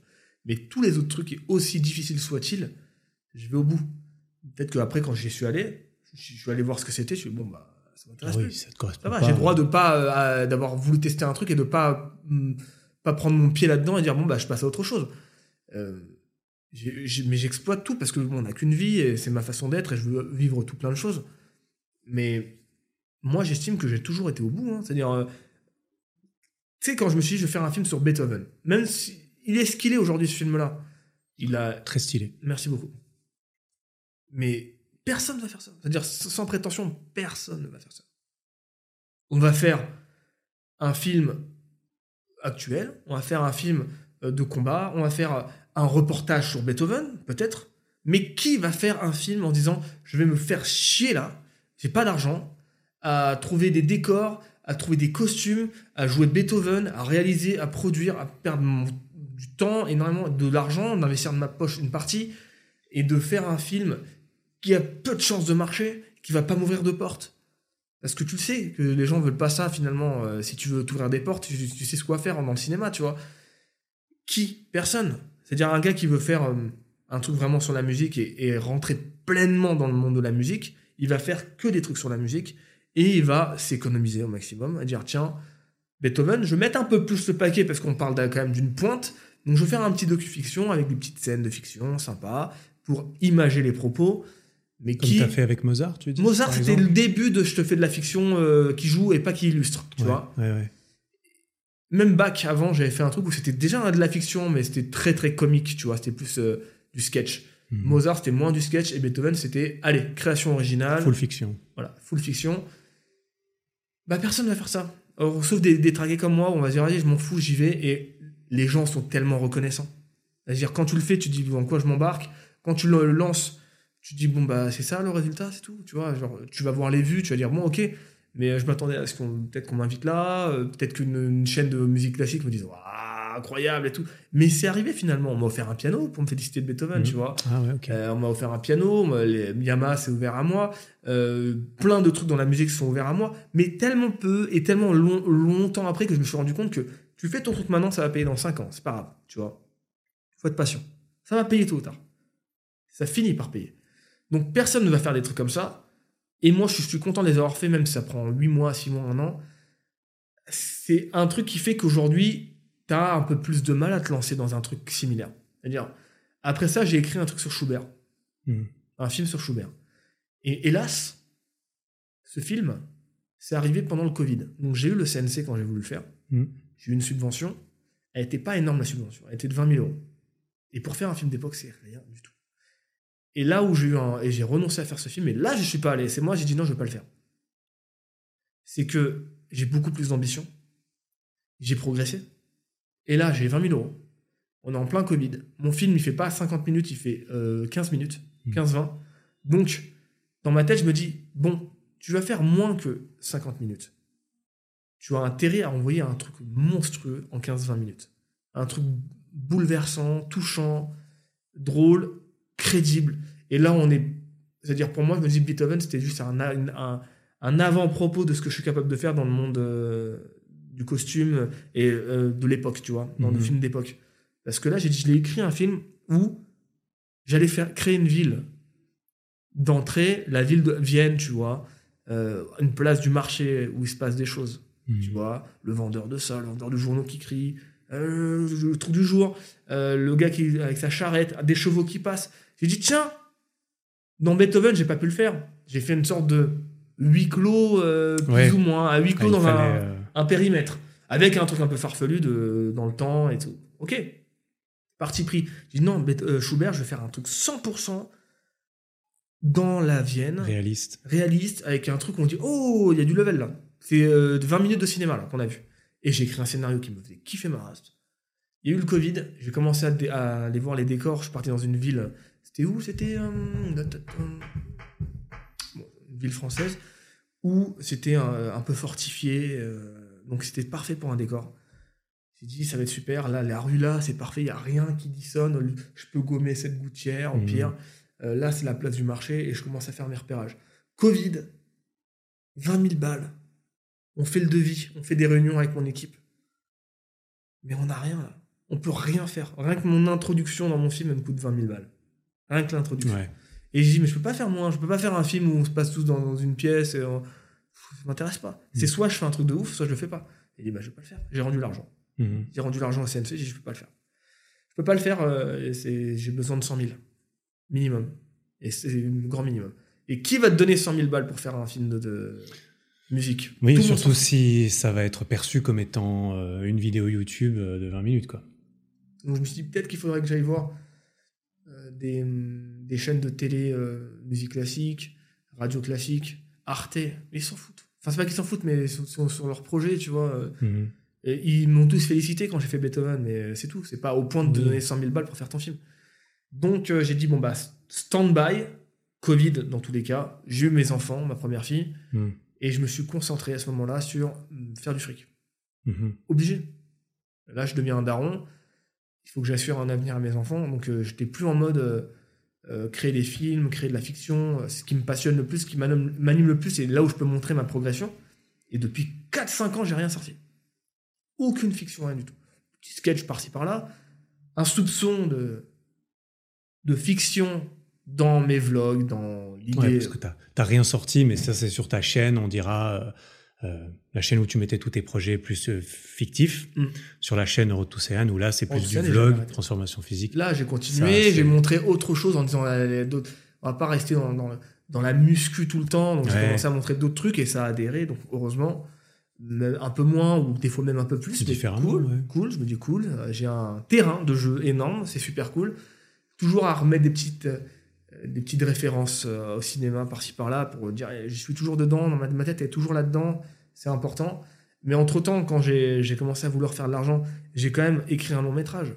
Mhm. J'ai écrit un long métrage euh, qui, qui, C'était celui sur le deux pages Mhm. Ouais. qui a plu à une boîte de prod et qui m'ont dit réécrire une fois, deux fois, trois fois. Et qui après ils m'ont dit bah il est super ton film, maintenant il faut que tu fasses le court métrage avant de faire le long. On me demande, ah, là, là, on fait un projet au CNC, le CNC dit non euh, pour des raisons euh, cheloues, Mhm. trop compliqué. Tu vois, je me dis putain, mais j'ai continué à bosser là-dedans. Le projet de court métrage chargé est passé pas aux oubliettes, mais stand-by total. Je dis je vais faire un autre projet. J'ai un autre film à faire. Ce sera c'est le deuxième film que je voulais faire dans ma vie, je vais le faire en premier. Pareil, j'écris le court métrage du long, je fais au je donne au CNC, pareil, refusé. Mais ils me disent pourquoi et ils me disent il faut juste que je corrige ça et peut-être que je pourrais l'avoir. Donc j'ai ce projet de court métrage aussi qui est, qui est en cours. C'est un autre court métrage qui est vachement euh, particulier. sur une période de ma vie. Et quand je vais le sortir, les gens vont Ouh, ok, d'accord. Euh, Mhm. Bizarre. Et en parallèle, euh, il s'est passé un truc génial. Génial, absolument génial. On m'a proposé d'adapter mon film chargé en bande dessinée. Hmm. Et là, il est en train de, c'est en train de Ah, je savais pas ça. Voilà. Ok. Là, je donne l'ex- l'exclu. Ça va sortir en février, je crois, 2024. Euh, il est en bande dessinée et je kiffe. C'est-à-dire, Ça, en c'est fait, stylé. C'est un art euh, différent encore. euh. c'est le petit cinéma. Ouais. C'est ouais. la bande dessinée. C'est le petit cinéma. On considère ça comme le petit cinéma. En gros, bah, moi, j'ai vu le storyboard de mon scénar. Je fais putain, c'est tout mon film là que je suis en train de voir. Bon, il a été adapté. Bien sûr. Adapté à Faut que fond. ça rentre dans une BD conventionnelle. Voilà, exactement. Il manque plein de trucs. Mais je me dis, putain, il y a mon histoire, elle existe. Euh, les gens ils vont pouvoir la, la connaître, cette histoire qui est moins exactement comme je l'ai écrit, mais qui est quand même. euh, Peut-être que de, de cette BD pourra naître le film. Mhm. Après, les gens vont dire, Eh, franchement, fais-le en film. Peut-être, j'en sais rien. Mhm. Donc c'est cette BD qui va sortir. Et euh, je me suis lancé dans un projet totalement ouf en me disant, je vais faire un film Dragon Ball. Ouais, ça, je voulais revenir un petit peu dessus après, mais. Barjo, je me suis dit, je vais faire un film Dragon Ball parce que j'ai fait un rêve et j'ai dit, tiens, euh, il y, a, y a un film à faire euh, dans une vie de créateur vidéo. Il y a, Dragon Ball, c'est une religion, c'est important pour nous tous. Donc, euh, si je fais pas un hommage à ma façon à Dragon Ball et que je montre pas où j'en suis dans la réal et dans mon niveau actuel avec un film comme ça, ce serait dommage. Mhm. Parce que j'ai d'autres films à faire, mais il me semble pas très difficile à faire ces films, tu vois. Mhm. Le court-métrage chargé, qui est un peu, un peu difficile quand même, euh, me semble dans mes capacités absolues. Il y aura pas la surprise de. Euh, on s'attendait euh, pas aussi. Tu vois, on, va s'y attendre que ce soit plutôt bien foutu, tu vois. Voilà, on va s'y attendre. Sans prétention, on va dire, ok, c'est ton niveau actuel, dans un film actuel, décor actuel, street et tout, on s'attend que ce soit bien foutu. Voilà. Dragon Ball, on m'attend au tournant. Attention. Ah là, effectivement, surtout sur un truc euh, où on pourrait se dire ça peut vite tourner à quelque chose de comment dire gênant slash euh, un peu nanar comme ça, tu vois. Ça, je suppose que tu vas avoir à cœur de de faire taire justement ce Je genre de, faire de, de première impression ou de ou de, de ah tiens je t'attends j'ai hâte de voir mais pour te voir te planter en fait Bah, bien sûr. Je vais leur faire fermer leur gros cul à ces gens. Parce qu'il y a encore des gens qui me disent. euh, il y a, j'ai un commentaire. Qu'on soit clair, les amis. euh, les commentaires nous touchent. hein. On- quoi qu'on en dise, 10 ans, 12 ans plus vrai. tard, un commentaire mauvais. Bon, j'ai que des commentaires bons, euh, franchement. C'est toujours ça il en suffit d'un généralement Ouais, mais aujourd'hui, c'est pas des commentaires qui me font mal, c'est des commentaires que je re- retiens. C'est différent. Je me dis, ah, je me souviens de ce commentaire. ouais Mais j'ai une communauté en or, mec. Vraiment, elle est en or, en Mhm. platine, en palladium. palladium Euh, et du coup, le, oui c'était pour le, le, le- le commentaire, c'est. Bah, Je vais le lire. Tu vas le lire On sent le flop total comme tout ce que tu as entre- entrepris. Ah oui C'est le moment de renoncer, garde tes sous, fais un autre projet et ne déçois personne. Son message, il est d'une lourdeur. Ce mec doit être totalement antipathique, tu vois. Euh, Euh, Il y a un semblant de conseil dedans, de bienveillance, et un semblant, un semblant de tournure de phrase. de, euh, renonce, garde tes sous, fais un autre projet. Parce que quand, quand un mec va dire fais un autre projet, ça, ça va te dire bon, peut-être que c'est. C'est-à-dire, si, si ce message avait été écrit d'une façon bienveillante, ça serait oula, c'est dangereux ce que tu vas faire, je te souhaite bien du courage, j'espère que tu vas réussir. Moi, ce que j'aurais fait, c'est que j'aurais pas fait ça, j'aurais fait un autre projet, tu vois, un message bienveillant, ça aurait été ça. Et même ça, ça va me saouler. bah D'ailleurs, il faire sa gueule, mec. C'est bon, je vais faire mon film. je- dans ma tête, je sais ce que je vais faire. Mais c'est bienveillant. Tu peux répondre gentiment. Ça, c'est un message de, de- de- de- de fils de pute, hein, clairement. Ça, c'est un, un énorme fils de pute qui a marqué ça. D'ailleurs, il y a un gars qui a répondu et qui a dit commentaire au mieux méchant. Bon, c'est très bien dit. mhm. Remets-toi peut-être en question avant de donner des conseils. Je suis sûr que t'es pas heureux dans ta vie. Mais- Et tu le mérites vu, vu tes manières. J'allais dire, je suis d'accord avec ce deuxième commentaire au moment où il, où il le mérite. Bon, j'aurais pas dit ça non plus. Et euh, le gars a répondu écoute, on en reparlera une fois qu'il aura sorti son film. Smiley souriant, clin Oh d'œil, pute. Non mais ouais, non mais bon, ça, ça c'est le, ça c'est, ça c'est Internet. Le, le mec qui commente ça, euh, qu'a-t-il créé dans sa vie? Qu'a-t-il comme projet de fierté dans sa vie pour vouloir faire en sorte que quelqu'un d'autre n'y arrive pas? Parce que ça, ça mettrait en abîme le fait qu'il ait échoué, pas essayé. Et ça, c'est, bienvenu sur Internet. C'est même pas la question que je me pose sur ce, sur ce tocard. Non, Je mais c'est de là que ça vient, moi, je pense. Hein. Je me dis, tiens, espèce de, de sac à foutre. Euh, si mon film est génial, tu vas jamais venir.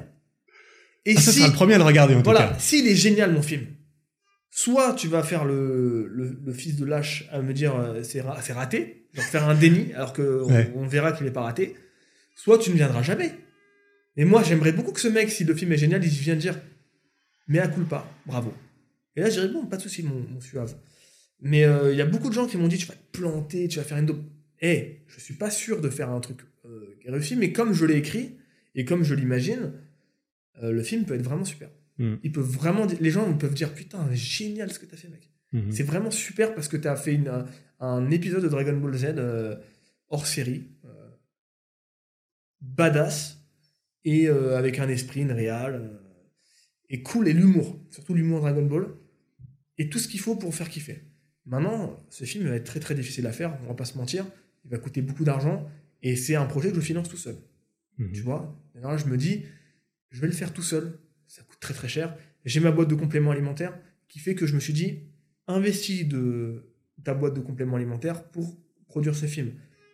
Pour que ce film se fasse, je dis aux gens, voilà, je vous mets à disposition un code promo, comme tout le monde va avoir un code promo. Avant, j'avais Avenir, Avenir 10 tout simplement. Et là, j'ai dit, vous allez prendre le code Vegeta. Si vous prenez ce code-là, parce que mon film, c'est un film sur Vegeta, bien Ouais, sûr bien sûr. faut le mettre en lumière un peu, le pauvre. Euh, et ben, il y a 10% de ce que vous commandez qui vont pour le film. Et en fait, je vois que ça monte doucement. Petite cagnotte pour le une film. cagnotte, doucement, et en fait, je peux commencer à investir doucement dans le film. Le créer peu à peu. Ça va prendre du temps. Après, j'ai mis un autre code qui s'appelle VGRA, où ils ont pas de réduction, et il y a 20% pour le film. Ça monte à un peu plus. Il y a peu de gens qui utilisent ce code, mais les gens qui l'utilisent, c'est vraiment des gens qui disent Un gros soutien, quoi. voilà, gros soutien, prends le double. Et il y a d'autres gens qui disent tiens, moi je te fais un don PayPal. Donc j'ai fait un, un co- un code PayPal, dbzfanfilm.gmail.com. Il donne un don de 5, 10, 20 balles. Il y a des gens qui ont des 100 balles comme ça. Mhm. Tiens, euh, fais ton film parce qu'on a envie de voir ce que ça va être. Eh ben, merci à eux. Et euh, le film va se faire peu à peu, mais il va falloir quand même que je trouve euh, d'autres moyens de financer le film parce que sinon ça va mettre trop, trop longtemps. Parce que Mhm. là, ça monte, mais ça va monter trop lentement. Et le film coûte, va coûter environ 150 000 euros, donc il va falloir que je trouve des stratégies euh, pour euh, aller chercher 10 000 là, 15 000 là, peut-être. Je peux pas faire de, ce- de, je peux pas le produire, je peux pas le faire produire, c'est interdit. C'est un fan film. Ouais, bien sûr, c'est considéré licence. comme un, euh, c'est un fan art. La Toei m'a répondu. Ouais. J'ai demandé est-ce que je peux faire. Ils m'ont fait objectivement non. Ils m'ont dit ça. Objectivement, c'est un, c'est interdit. Il sera considéré comme un fan art. Hmm. Et les fan art, il y en a 1000 qui sortent par jour, Ouais, bien sûr. d'une façon ou d'une autre. Donc on ne peut rien y faire, donc on tolère. Ça, c'est la réponse de la Toei. Hmm. Il te dit vas-y, fais-le, on tolère. Mais la réponse sous-jacente, c'est fais-le, ça nous fait de la pub. Bah, euh, c'est pour ça que les, les fanarts, c'est bon, quoi. Alors qu'il soit génial le film, euh, ça sera un putain d'hommage à Dragon Ball. Et imagine, Dragon- imagine Akira Toriyama le voit et fait euh, waouh, super, bravo. Si c'est une daube, bon, ce sera un énième, daube qui va sortir, et bah tant pis, euh, je me serais loupé, c'est la vie. Au moins, je tente des choses. T'aurais essayé. Mais je pense pas me louper. Mhm. Je pense pas me louper. Si on me donne l'occasion et le financement, je pense pas me louper sur ce scénar. Mhm. Et surtout faire la transformation ultime pour, euh, pour jouer le rôle. Ouais. Et les gens me disent, ouais, tu peux pas jouer Vegeta, mais euh, Vegeta, il est comme ça. Je fais, mais t'es con ou quoi? C'est à quoi un acteur, à ton avis? Un acteur, c'est un mec qui va bosser le rôle. Je suis pas un acteur professionnel, je le sais. J'ai pas, pas fait de. de j'ai pas le parcours d'un acteur professionnel. Je, n'ai jamais cherché à le devenir euh, en faisant des castings. J'ai fait un casting, j'ai même pas en rêve. J'ai dit non, même pas en rêve. Ça m'intéresse pas de faire ça. Je vais devenir fou. Donc j'ai des notions de jeu. Euh, J'ai des notions de caméra. La caméra, quand elle me filme, je me sens pas perdu. Je peux bosser un rôle. Et je peux me faire diriger. Je peux prendre des cours spécialement pour le rôle. Mhm. Donc je serais capable de faire un Vegeta qui soit un Vegeta comme je l'imagine, tu vois. Après, qui va faire Vegeta comme dans un cartoon? Ça n'existe pas. Mhm. C'est trop, c'est pas assez nuancé, c'est Ouais, trop sûr. manichéen comme comportement, tu vois. Mhm. Il faut le nuancer, il faut le rendre un peu hauteur. Faut mettre un peu un, un spectre d'émotion un peu plus large. euh. Il faut en faire un Logan, quoi. Faire un Vegeta Logan, tu vois, un, Ve- un Vegeta Wolverine, tu vois. Faire un gars, euh, avec un passé. voilà, euh, faut en faire un gars qui a un background, faut en faire un peu crade, un peu torturé. Et là, tu le rends vivant. Et tu mets des, tu mets des, des références et de la couleur de Dragon Ball. Tu mets un méchant euh, charismatique, tu mets une transformation euh, intéressante, tu mets un, un enjeu, et hop, t'as un film. Mais c'est, voilà. Moi, je suis sur l'écriture et je suis très content de mon scénar. Je suis pas tout seul, je l'écris avec un pote qui s'appelle Thomas Vernant, mhm. avec qui je fais plein de choses. Et euh, on est très très content du scénar. Et le scénar que j'avais de base, où j'ai fait un rêve, où j'ai dit, ouais, je vais faire ça, totalement abandonné ce scénar. Ouais, ça a été le- l'étincelle qui a lancé le truc, mais. euh, Ouais, c'était infaisable. Infaisable. Mon idée était complètement infaisable. Il fallait faire une animation au début qui allait me coûter 15 000 euros ouais. pour une minute ou deux minutes. et après justifier que ça vient sur Terre, et qu'on puisse se dire Ah, t'as commencé en animation, là on est sur Terre, c'est pas la C'est maison. plus Ils dur à pas le même physique hein. euh, Ouais. des personnages, va faire ressembler vraiment Vegeta à Vegeta et Sangoku à Sangoku, c'est très difficile. Hmm. Je mets bien le scénario était complètement barré, mais c'était pas vraiment Dragon Ball. C'était euh, Vegeta et Sangoku qui arrivent sur Terre, qui sont envoyés dans- sur Terre pour un truc. À force de réflexion, je me suis dit non, il faut faire un Dragon Ball dans le monde de Dragon Ball. J'économise l'introduction en, en animation. On commence, on est sur Dragon Ball, fin de l'histoire. On est sur Vegeta tout de suite. Ok, là j'ai mon scénar.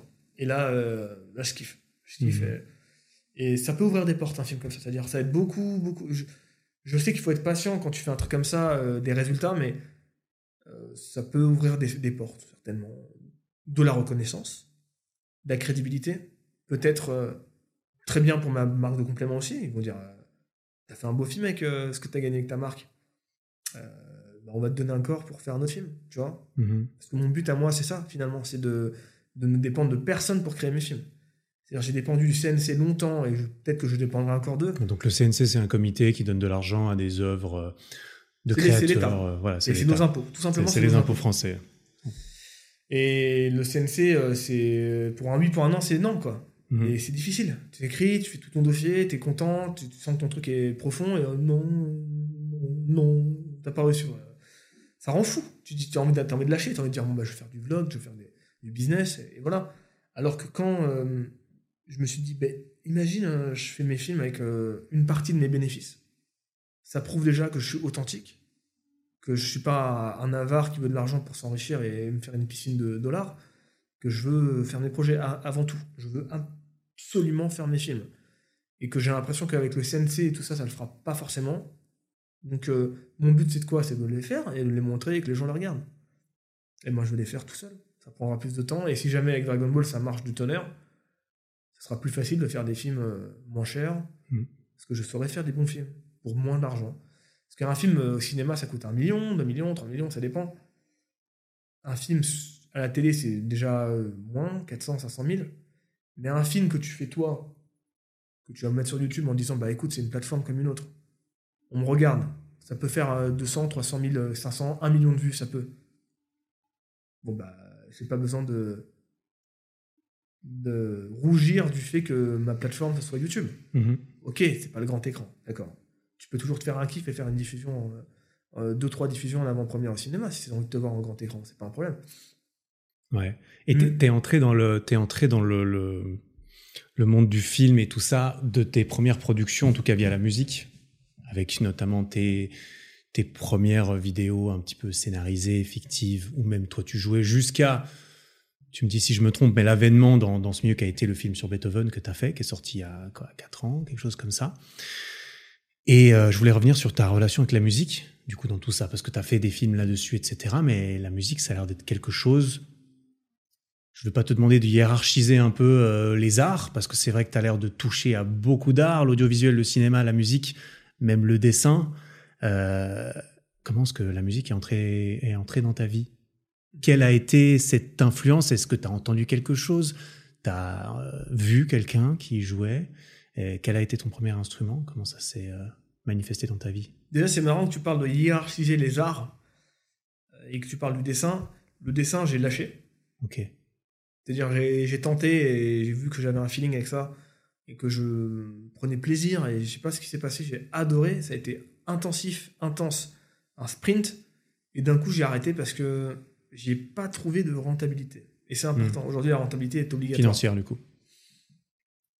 Ou bien dans ton plaisir. Un mélange. Global, ouais, global. ouais. Un mélange financier et pas que, tu vois. Mhm. Et qu'aujourd'hui, je suis obligé d'être. euh, je suis obligé d'être rentable. Bien sûr. Peut-être que plus tard, si je suis rentier, je n'aurai pas besoin d'être rentable. Et là, je ferai du dessin. Hmm. Alors, je classe le, dessin comme un art ouf. Mhm. Je classe la musique comme un art énorme. Le cinéma énorme. La, la poésie, par exemple, euh, ne me touche pas. D'accord. Ne me touche pas. L'écriture me touche. Les auteurs, quand ils. Les, les romans de ouf et tout, comment ils écrivent, ça, ça me touche. Mais la poésie, pff, euh, ok. Peut-être que je suis pas assez intellectuel pour la comprendre aussi, tout simplement. Euh, la musique, comment je, je suis tombé dedans? À 17 ans, j'ai fait un peu de guitare. Euh, je passais mon BAFA. Tu te souviens comment? T'es Ouais, en- ouais. ouais. Je passais mon BAFA. J'avais 17 ans pile poil et il y avait un gars qui est venu avec une guitare. Il a joué Stairway to Heaven. Je fais, ah, c'est trop beau. Je connaissais pas. hein. Je connaissais pas euh, ni Stairway to Heaven, ni euh, Nothing Else Matter. euh, je Mhm. connaissais pas ces morceaux. De Et, Metallica. et je les ai découverts le soir même en rentrant chez moi. Je suis, Ouah, c'est c'est incroyable. Et je me suis acheté une guitare le lendemain et j'ai commencé à faire un peu de guitare. J'en ai fait un an et demi, deux ans. Guitare euh, classique? Classique, après électrique. Ok. Et j'ai pas mal progressé. Vraiment, j'ai vraiment vite progressé en guitare. Euh, C'était des tablatures et je sais pas, après j'ai arrêté. Tout simplement, j'ai arrêté. Je n'ai pas trouvé de rentabilité peut-être ou de, de kiff ultime. Donc pas de musique pendant longtemps. Et ensuite, euh, j'ai été à la campagne quand j'avais 22 ans, 22, 23 ans, euh, 22 ans plutôt. Et il y a un moment où j'étais seul dans un hameau en plein hiver. Mon pote avec qui je, vivais, c'était sa maison, était retourné sur Paris pendant 2-3 semaines, parce que sa grand-mère était malade, je crois, je sais plus, peut-être un truc comme ça ou autre chose. Et moi, j'étais voué à moi-même euh, toute la journée. euh, pas grand-chose à faire. De toute façon, là-bas, je ne faisais pas grand-chose. Hein. euh, Regarder des films, je bouffais. Mes journées, c'était ça, hein, campagne, il n'y avait rien à faire. Et j'étais sur YouTube toute la journée. Et je regardais des vidéos qui passaient les unes après les autres. À un moment, je tombe sur un prélude de, de Chopin, le numéro 4. Mhm. Et je clique et j'entends le morceau et je trouve ça magnifique. Et genre, je- ça m'a bouleversé. Je l'ai écouté 100 fois d'affilée, je trouvais ça. Ça, ça m'a pris le cœur, vraiment, ça m'a pris le cœur. Et j'ai dit à mon pote, euh, il, y avait, il me semblait qu'il y avait un piano chez, chez toi quand on était petit, un, un piano euh, plus jeune, enfin petit, non, plus jeune, un piano électronique, ramène-le mec, s'il te plaît. clavier ou Ouais, ramène-le, j'ai envie de faire du piano. Et dans la tête, c'était un gros piano, en fait, c'était un piano comme ça. tu vois. Ouais. Et quoi Et deux, puis les- deux octaves et demi euh, Ouais, deux octaves et des touches en plastique de merde. ouais, tu vois. Il ramène, je fais Ah, c'est pas pareil que ce que j'imaginais, tu vois. Et, et c'est pas grave, je commence à jouer dessus et je veux impérativement apprendre le morceau, le prélude 4. Donc Mm. c'est. Tu vois, je joue le truc sur des touches merdiques et je l'apprends en regardant comment le, le mec pianiste, joue par-dessus. euh, Un autre, il a mis l'autre ouais. vidéo, c'est décompose. Je l'apprends presque entièrement et j'ai qu'une hâte, c'est de rentrer sur Paris pour aller sur un vrai piano. Je ne pense plus qu'à ça, quoi. Et dès que j'arrive sur Paris, je vais sur un piano, je suis quoi- complètement paumé sur le piano quand je me place dessus, je j'ai plus aucun repère dessus. Tu vas dans un magasin ou Ouais. Un magasin à Bastille. Je j'ai plus aucun repère sur le piano. Euh, je sais pas où ça se joue, je comprends pas les octaves et tout. Et j'ai dit bon bah, il faut que je reprenne à zéro et je- j'achète un piano. J'achète un, un Yamaha P45 ou l'ancêtre du P45, piano vrai format avec des touches un peu lourdes. Piano droit ou Ouais, droit. Ouais. Mais électronique. Ok. Et je l'achète à 400 balles, je crois, ou peut-être un peu plus, je sais plus. Et je rentre chez moi je m'y mets à fond. Je me mets au piano, je kiffe ma race. Vraiment, je suis pris de passion. Et j'écoute que Chopin à l'époque. Chopin, je commence à explorer un petit peu. Et j'aime beaucoup. Et je joue et je progresse assez vite. Et après, j'ai plus lâché. Et t'as jamais pris de cours Très peu. formels, Très, très peu. solfège, tout ça? Non, Rien de très académique. euh, J'ai vite été bloqué à devoir regarder des, des tutos pour apprendre des morceaux. Ouais. C'était des morceaux classiques. Et j'ai pris un ou deux cours avec une euh, nana. Très vite, euh, j'ai rencontré cette meuf et très vite, j'ai voulu euh, plus que. que- j'ai eu le fantasme de la prof de piano. ouais, je le dis, je m'en fous. J'ai eu le- j'ai eu le fantasme de la prof de piano et je voulais, plus, je voulais juste coucher avec elle. ouais, c'est problématique. Et j'ai réussi, bien sûr. Ouais, évidemment, bien sûr. évidemment. Ah oui, Euh, donc ça, ça a un petit peu euh, comment interféré avec les cours Tout de peut-être. suite. D'accord. Premier cours, euh, je prends un cours. Ton avec- esprit était ailleurs. Bah, euh, j'étais, j'étais chaud, quoi. T'avais quel âge à ce moment-là? J'avais 22 ans. 22, ok. Ouais. J'étais chaud. Euh, j'étais très aussi. euh, aucune assurance en moi. Et Mhm. j'avais besoin euh, de. De te prouver. Non, pas de, de plaire, de Mhm. sentir que je peux plaire. Ouais, voilà, de te prouver que tu peux et plaire. que, que je peux attirer les filles. euh, J'attirais très peu, très, très peu de filles, donc euh, je prends des cours. Et elle me fait tellement de compliments, la meuf, sur la première, première fois qu'elle me voit. À me dire, euh, putain, pour deux mois de piano, c'est fou. c'est incroyable ton niveau et tout. Que moi, bah, j'étais content, tu vois. Donc dans la tête, c'était, on me fait des compliments, on est gentil avec moi, j'ai envie, quoi. Euh, j'ai envie de plus. Donc je lui ai envoyé un message le soir, je lui ai dit, ouais, euh, on va pas pouvoir continuer les cours. euh, parce qu'en fait, vous, vous me plaisez, tu vois. Elle m'a dit, Tu la, Ah, vous, tu la vous voyais Elle était plus âgée? euh, Oui, elle était plus âgée. Ouais. Ouais, elle avait 20, euh, Ah oui, t'es quand même dans la vingtaine, d'accord, ouais, 30. ça va. Et je dis, ouais, euh, je suis attiré par vous, vous me plaisez, un truc comme ça, on va pas pouvoir continuer. Elle me fait, ah, m'envoient Ah, euh, je m'attendais pas à ça. euh, ok, je comprends. Euh, bon, bah, dans ces cas-là, on arrête. Elle me dit ça, tu vois. Et après, je- le lendemain, je me lève. J'ai un SMS. Tu vois, c'est c'est la prof de piano. Elle fait J'ai bien réfléchi, c'est ok. Pour euh, donner des cours, c'est Ouais, ça. J'ai bien euh, réfléchi, c'est ok. J'ai bien réfléchi pendant la nuit. Mais What? Ah oui. Oh, le fantasme Oh putain. Non Oh, j'étais là, je fais, Oh J'ai bien réfléchi, c'est ok, elle me dit ça. Et Elle me dit, si tu veux, tu peux venir à la maison euh, aujourd'hui. Euh, j'étais quand ouf. Ah ouais. Je vais chez elle. Puis elle m'explique euh, bah, ça, lui- ça, ça la tente. Mais qu'on arrête les cours, quoi. Ouais bah quand même. Donc j'ai dit, c'est cool, je plais. D'accord, je plais. Et du coup, euh, moi, j'ai essayé de gratter du cours. Un peu. Quand même. Je gratte un peu de cours. Je, je, je, vais sur le piano quand même un petit peu avant. Ouais, parce qu'elle a un piano forcément. piano avec magnifique et tout. Et après, elle m'a dit, il faudrait quand même que tu apprennes le solfège. Donc elle m'a Ouais. dit, euh, c'est pas si compliqué que ça, t'inquiète pas, c'est rien. Elle m'a donné une méthode et je suis ok, bon, j'ai appris le solfège de mon côté. Voilà. Et après, j'ai appris tout seul pendant longtemps. Ouais, donc ça t'a permis de lire les partitions plutôt que de C'était très très copier long, des vidéos quoi. Ouais, ouais, au début. Très long, mais j'ai une, une excellente mémoire. Donc euh, j'apprends un morceau, je le connais, c'est fini. Quoi. Et ensuite, euh, cinq ans plus tard, euh, j'avais un certain niveau de piano, d'autodidacte, et j'ai rencontré, pendant le tournage d'une caméra cachée, une caméra cachée qui s'appelle Wolverine, je joue Wolverine dans la rue, là, IRL, je fais du piano en plein milieu, tellement j'avais aucune idée de ce que j'allais faire dans cette caméra cachée, j'ai plein de- un melting pot de plein de trucs, euh, ça ressemble à tout et à rien en même temps, tu vois. Et dedans, euh, j'étais dans un magasin de piano à jouer un morceau, et il y avait un prof de piano qui était là. Un gars qui me regarde, parce que j'étais torse nu, dans le magasin de piano, torse nu. Hmm. Et lui, était avec une jeune, euh, une de ses élèves, tu vois, une, une nana de peut-être 24, 24 ans, tu vois, 23 ans, pour choisir un piano à acheter. Et il me, et il me regarde sans me juger en mode, euh, c'est quoi cette guignol, torse nu, là, il s'est filmé et tout. Et en fait, très sympa le mec, mais très. euh, il joue dans Beethoven, le mec. Hein. Ah ouais. pour voir c'est qui, si les gens ils sont curieux, pour voir le physique. Ah bah mec, il parle un peu comme ça, il est un peu comme ça, voilà. Il a quel rôle? Il joue, il joue euh, Haydn. Hayden, Bon, ok, oui. Le professeur. Joseph, euh, le professeur. Oui, donc plus âgé. Euh, voilà, il me regarde, il fait. euh, en fait, là, je suis pas en train de jouer, moi, je suis en train d'observer le, le prof avec son élève en train de choisir un piano. T'as l'élève qui est en train de jouer, et moi, je suis, je dis, voilà, je fais un peu mon goubard, je vais à côté, je suis filmé, je fais, eh, moi aussi, je sais jouer, tu vois. Il me dit, bah, allez-y, installez-vous. je m'installe, et je commence à jouer un, un impromptu de Schubert. Et il me fait, mais il joue, ce con. Tu vois, il dit ça comme ça, quoi. Il joue vraiment. Et il me dit, Ah, c'est pas mal, tu vois. Il me dit, c'est pas mal, euh, il y a une interprétation et tout. Et il me donne sa carte. Il me dit, euh, vous devriez prendre des cours. Lui, je prends pas de cours. Je prends le contact, je dis, il est très sympa, le mec. Je trouve très sympathique. Il m'a pas jugé, il a de l'humour. Je prends des cours avec lui, ça devient un ami très, très, très vite. Extrêmement vite, ça devient un ami. Euh, Lui était prof ou il, est- il était. Ah d'accord. son lui- c'est un professeur. Très très bon prof. C'est-à-dire, euh, grâce à lui, euh, j'ai progressé. J'ai fait, fait peut-être 5-6 cours, euh, peut-être un peu plus. Mhm.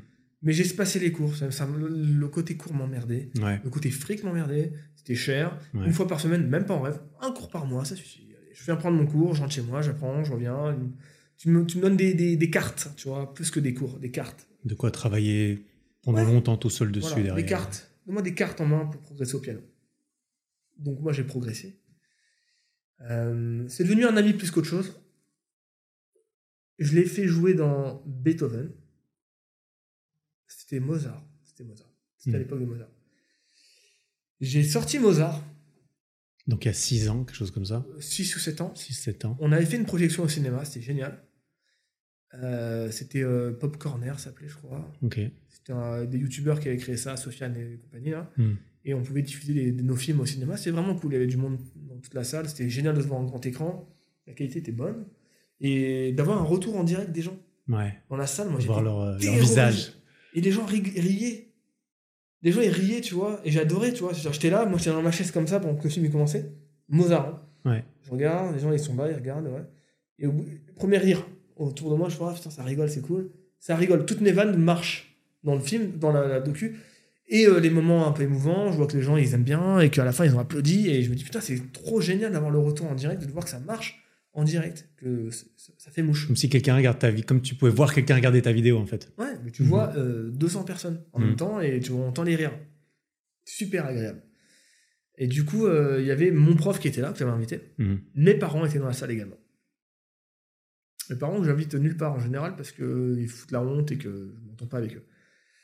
Et euh, ils ont pris la parole, mes parents, pendant la, la fin de la projection, et c'était bien ce qu'ils ont dit, quoi.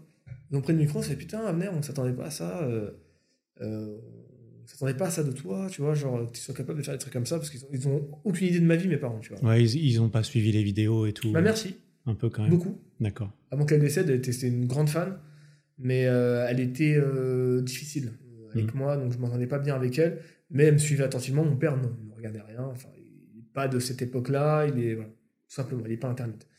Et là, il était, euh, bon, en même temps, il est là, il voit du, voit du monde, il voit que ça applaudit, il fait un peu son beau, un peu fier aussi. Ah oui, parce que son fils est populaire. Voilà, c'était cool.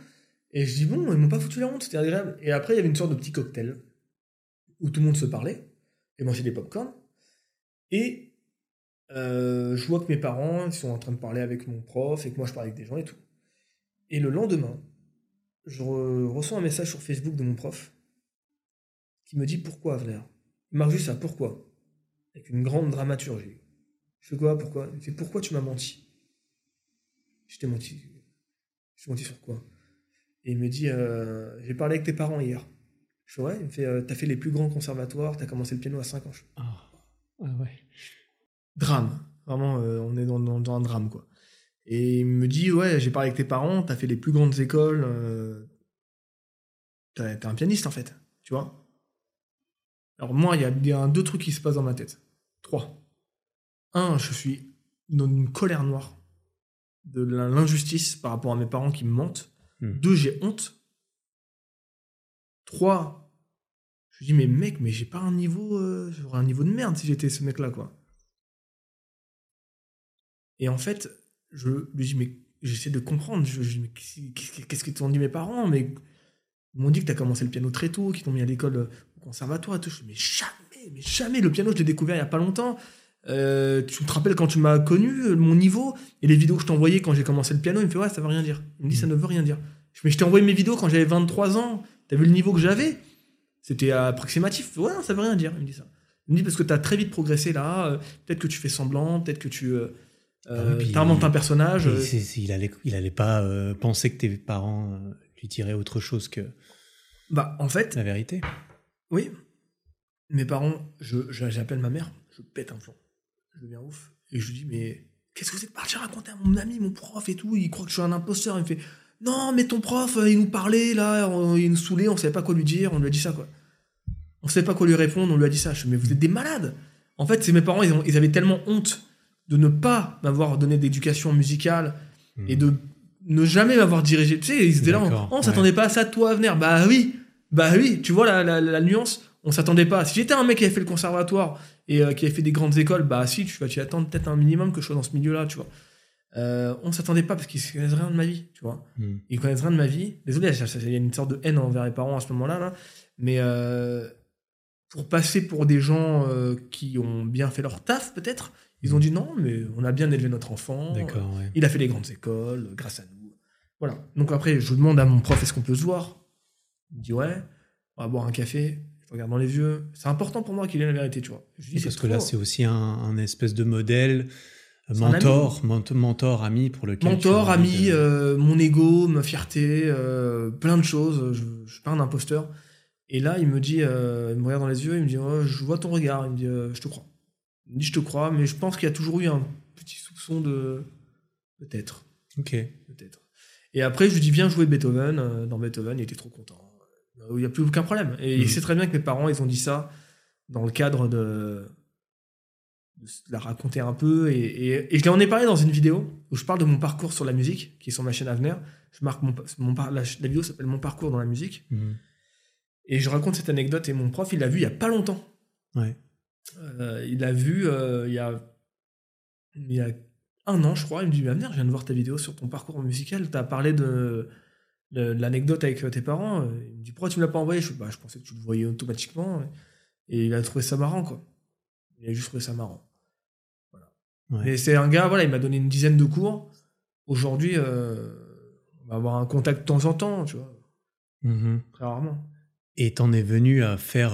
bah, t'as as beaucoup joué tout seul pour toi euh, de ton côté avant de vouloir éventuellement créer à ce propos ou c'est venu un peu ensemble après? Ah, C'est venu assez vite. Hein. C'est-à-dire, euh, le piano, quand j'ai commencé YouTube, ça faisait peu de temps que je faisais du piano. D'accord. Très peu de temps. J'avais déjà un niveau où, on- quand on me voyait, on disait Ah, il sait jouer au piano, tu vois. Bon, C'était pas ouf non plus. Et très vite, quand j'ai commencé à créer du contenu, j'étais grave passionné par les compositeurs, Mozart et pas Mozart, mais Beethoven, Bach, Schubert, tout ça. C'est des mecs qui me. Rachmaninoff, c'était Mhm. massif, quoi. Que très vite, je me suis dit, il faut que je fasse un truc avec ces mecs. Il faut impérativement que je parle de la musique classique à ma façon, à ces gens. Et d'ailleurs, même au tout début, un des premiers sketchs que j'avais fait, qui n'est pas en ligne, c'était un truc sur la musique classique. Mm. Qui n'est plus en ligne. C'était dans mes trois premières vidéos que j'ai fait. Parce que j'avais besoin de, se- de se transmettre cette passion-là pour, le, pour la musique, parce que je savais très bien que si les gens en, euh, chassaient les a priori qu'ils ont sur la musique classique, Ouais. ils allaient adorer. Et ça, ça pourrait potentiellement même changer leur vie. Quoi. Mm. Parce que moi, ça a changé ma vie. À ce moment-là, la musique classique, ça a grave changé ma vie. Ouais. Bah, je peux m'apparenter aussi un peu à ça. Ouais. Ouais.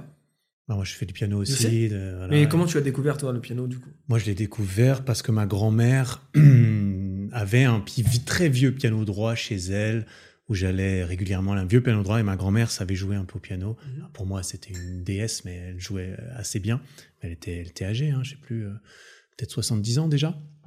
Et je sais pas, ça m'a donné envie. euh, ça m'a donné envie. J'ai demandé à mes parents. Mes parents ont pu me prendre un petit clavier euh, vite fait parce que forcément on n'avait pas acheté un gros piano euh, pour euh, la, la peut-être lubie passagère de, de Eric. Mais non, j'ai fait ça. Et ensuite j'ai eu droit à un, un, Yamaha aussi euh, électronique sur lequel j'ai joué. Et j'ai beaucoup adoré jouer du Chopin, notamment Beethoven. Beethoven, j'ai fait, euh, j'ai vu que tu l'avais joué aussi dans, dans le, film de Beethoven, donc j'ai beaucoup aimé. Beethoven, j'ai fait bah, la, la lettre Elise, bien sûr, la sonate pathétique, les deux premiers euh, mouvements. Enfin, le premier mouvement, on avait fait une version un Oui. peu plus facile sur la fin. Ma, ma prof, qui était une russe, euh, avait, euh, avait altéré la fin de façon à ce qu'on arrive plus rapidement aux derniers accords pour que ce soit plus facile. Mais le deuxième mouvement, magnifique et assez accessible de la sonate pathétique. Et puis la sonate au clair de lune, j'adore. C'est vraiment un des morceaux que j'ai bien entretenu. Et non, moi, j'aime beaucoup, beaucoup la, la musique classique et ça me, ça me parlait. C'est justement un truc que je m'étais dit parce qu'on s'était jamais euh, rencontré en vrai non plus. Mais moi, je regarde tes vidéos depuis longtemps et je m'étais dit tiens, c'est marrant, Avner, euh, c'est quand même le seul mec sur YouTube qui est dans parce que moi je t'ai découvert surtout avec Road to Saiyan, tu vois. Mhm. Je t'ai pas découvert euh, à l'époque où tu faisais tes, tes- tes vidéos. Le film Beethoven, je l'ai vu après coup. Et, euh, je me suis dit, Abner, c'est le seul mec, en fait, euh, sur YouTube qui fait un peu comme moi, il fait des vidéos YouTube. Il est dans la muscu, il est un peu carré comme ça, contracté, parce que la muscu, c'est ça. Mais il est capable de relâcher, et il joue du piano, et forcément, quand tu joues du piano et que tu joues bien, moi, j'ai eu deux profs euh, dans ma vie. euh, Mon deuxième, j'ai pris beaucoup de cours. Mon deuxième prof était vraiment très dans le. euh, Ah, Eric, non, clairement, moi, je, en fait, j'allais au cours de muscu et ensuite j'allais, j'allais, à la muscu et, juste après, j'allais au piano. J'étais encore tout, tout comme ça. Il me dit non, il faut apprendre à relâcher les épaules, tu vas pouvoir jouer longtemps, etc. Enfin, bref, c'est, c'est, c'est assez à l'opposé, on pourrait se dire, en tout cas d'un point de vue extérieur. On se dit, attends, entre la muscu, gros truc viril, tout ça, et le piano où c'est euh, faire pleurer des gens ou se faire pleurer soi-même en jouant, tu vois c'est quand même euh, pas exactement la même chose. Et je me suis dit, tiens, Avner, hein, il a, il a ça, ça m'a beaucoup plu. Et ensuite, j'ai découvert un peu les autres choses que tu avais fait avant. Mais ouais, le piano, euh, c'est, c'est, c'est incroyable. Et donc, la musique en général, et moi, la musique classique, j'adore. Et donc, justement, tu étais en train de dire que ça t'a Combien de temps que tu fais beaucoup impacté dans ta vie? J'ai commencé, j'avais 14 ans, je crois. T'as quel âge là? 30 32, 32. J'ai pris des cours longtemps. Et là, ces dernières années, c'est plus du, euh, du va-et-vient. J'ai des périodes plus on, des périodes plus off. J'entretiens mon répertoire. De temps en temps, je dois le réentretenir parce que j'ai deux mois, trois mois où je suis à fond dans les projets YouTube et tout ça. Et du coup, je joue moins. Tu joues par cœur ou tu joues avec partition Ah, non, je joue quasiment tout par cœur. euh, quasiment tout ce que je, je, j'ai, je joue par cœur. J'ai beaucoup aimé le, le, le Nocturne de Chopin. Ça, c'était un de mes préférés. Que j'ai découvert dans Muse. Muse, ils ont fait une, euh, Oui, ils à ont la fait fin, une ouais. reprise exactement à la À fin la fin, de ouais. Eurasia. Non, c'est pas Eurasia, je sais plus euh, lequel. J'ai adoré Muse. Et j'ai vu ça et j'ai dit, ah putain, Muse, c'est des génies. C'est toutes les inspirations de Muse, c'est de la musique classique. Ouais, ouais, ouais. Ah, Muse, j'ai adoré. J'adore toujours. Et j'avais écouté euh, ce morceau de Muse et je me suis dit, putain, les mecs, c'est des génies ce qu'ils sont fait à la fin. Moi, j'ai découvert qu'ils avaient pompé sur Chopin. Ils avaient tout pris sur Ah, Chopin. tu crois que c'était. euh, Ouais, je crois que c'était News. euh, Ah non. non, non, non, mais j'étais là, putain, bel ami, il est fort. Il est fort, hein, il, Il est fort. très très Il est fort. Il est mais- très, très- j'ai- je- je- J'adore absolument euh, Muse parce qu'il y a, cette inspiration piano euh, classique euh, forte et les compositions sont incroyables. Et non, j'ai beaucoup aimé jouer et ça m'a vraiment porté des trucs très bien. Moi, j'étais très insécure aussi dans ma dans mon adolescence, etc. Pas de meuf, tout ça. J'ai commencé le piano, ouais, 14-15 ans. Des cours. pendant longtemps et ensuite j'ai entretenu tout seul.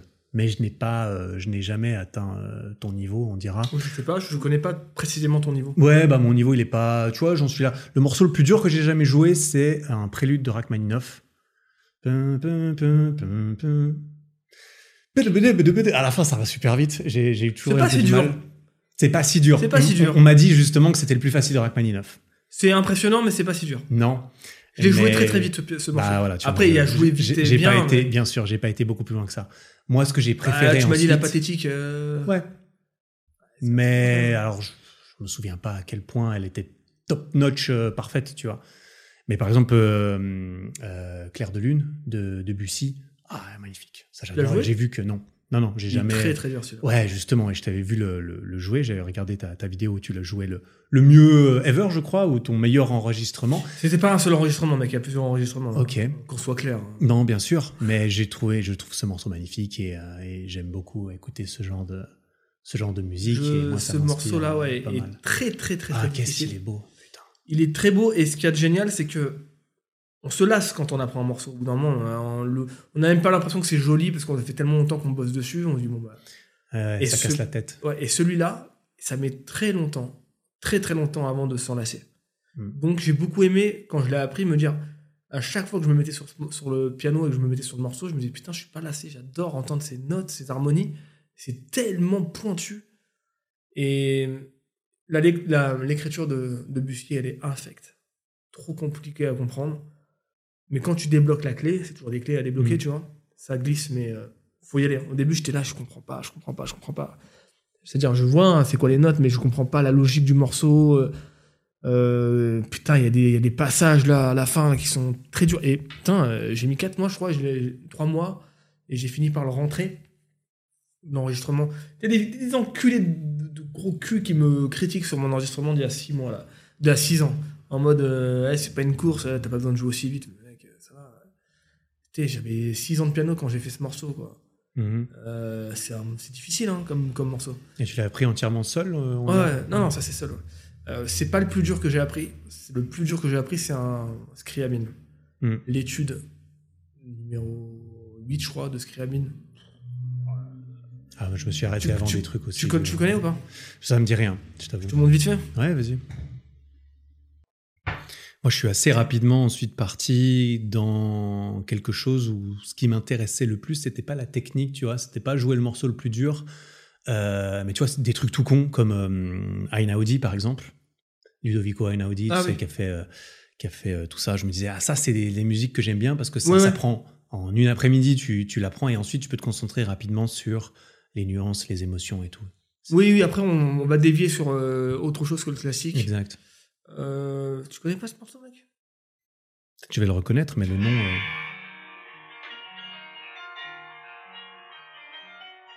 Ah bah bien sûr. Tu connais? Hey, Et je encore, pas je, que c'était lui. je le joue pas encore à la bonne vitesse. Hein. Je suis Mm. encore trop lent là. Ouais. C'est beau là.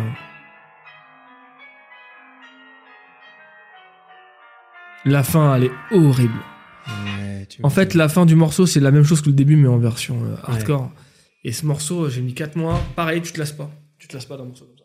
Ouais. Et j'étais très fier quand je l'ai rentré. J'étais très fier. J'ai dit, putain, c'est un morceau que je fantasmais euh, jouer un jour. Et je me suis dit que j'arriverais jamais. En fait, si, c'est possible.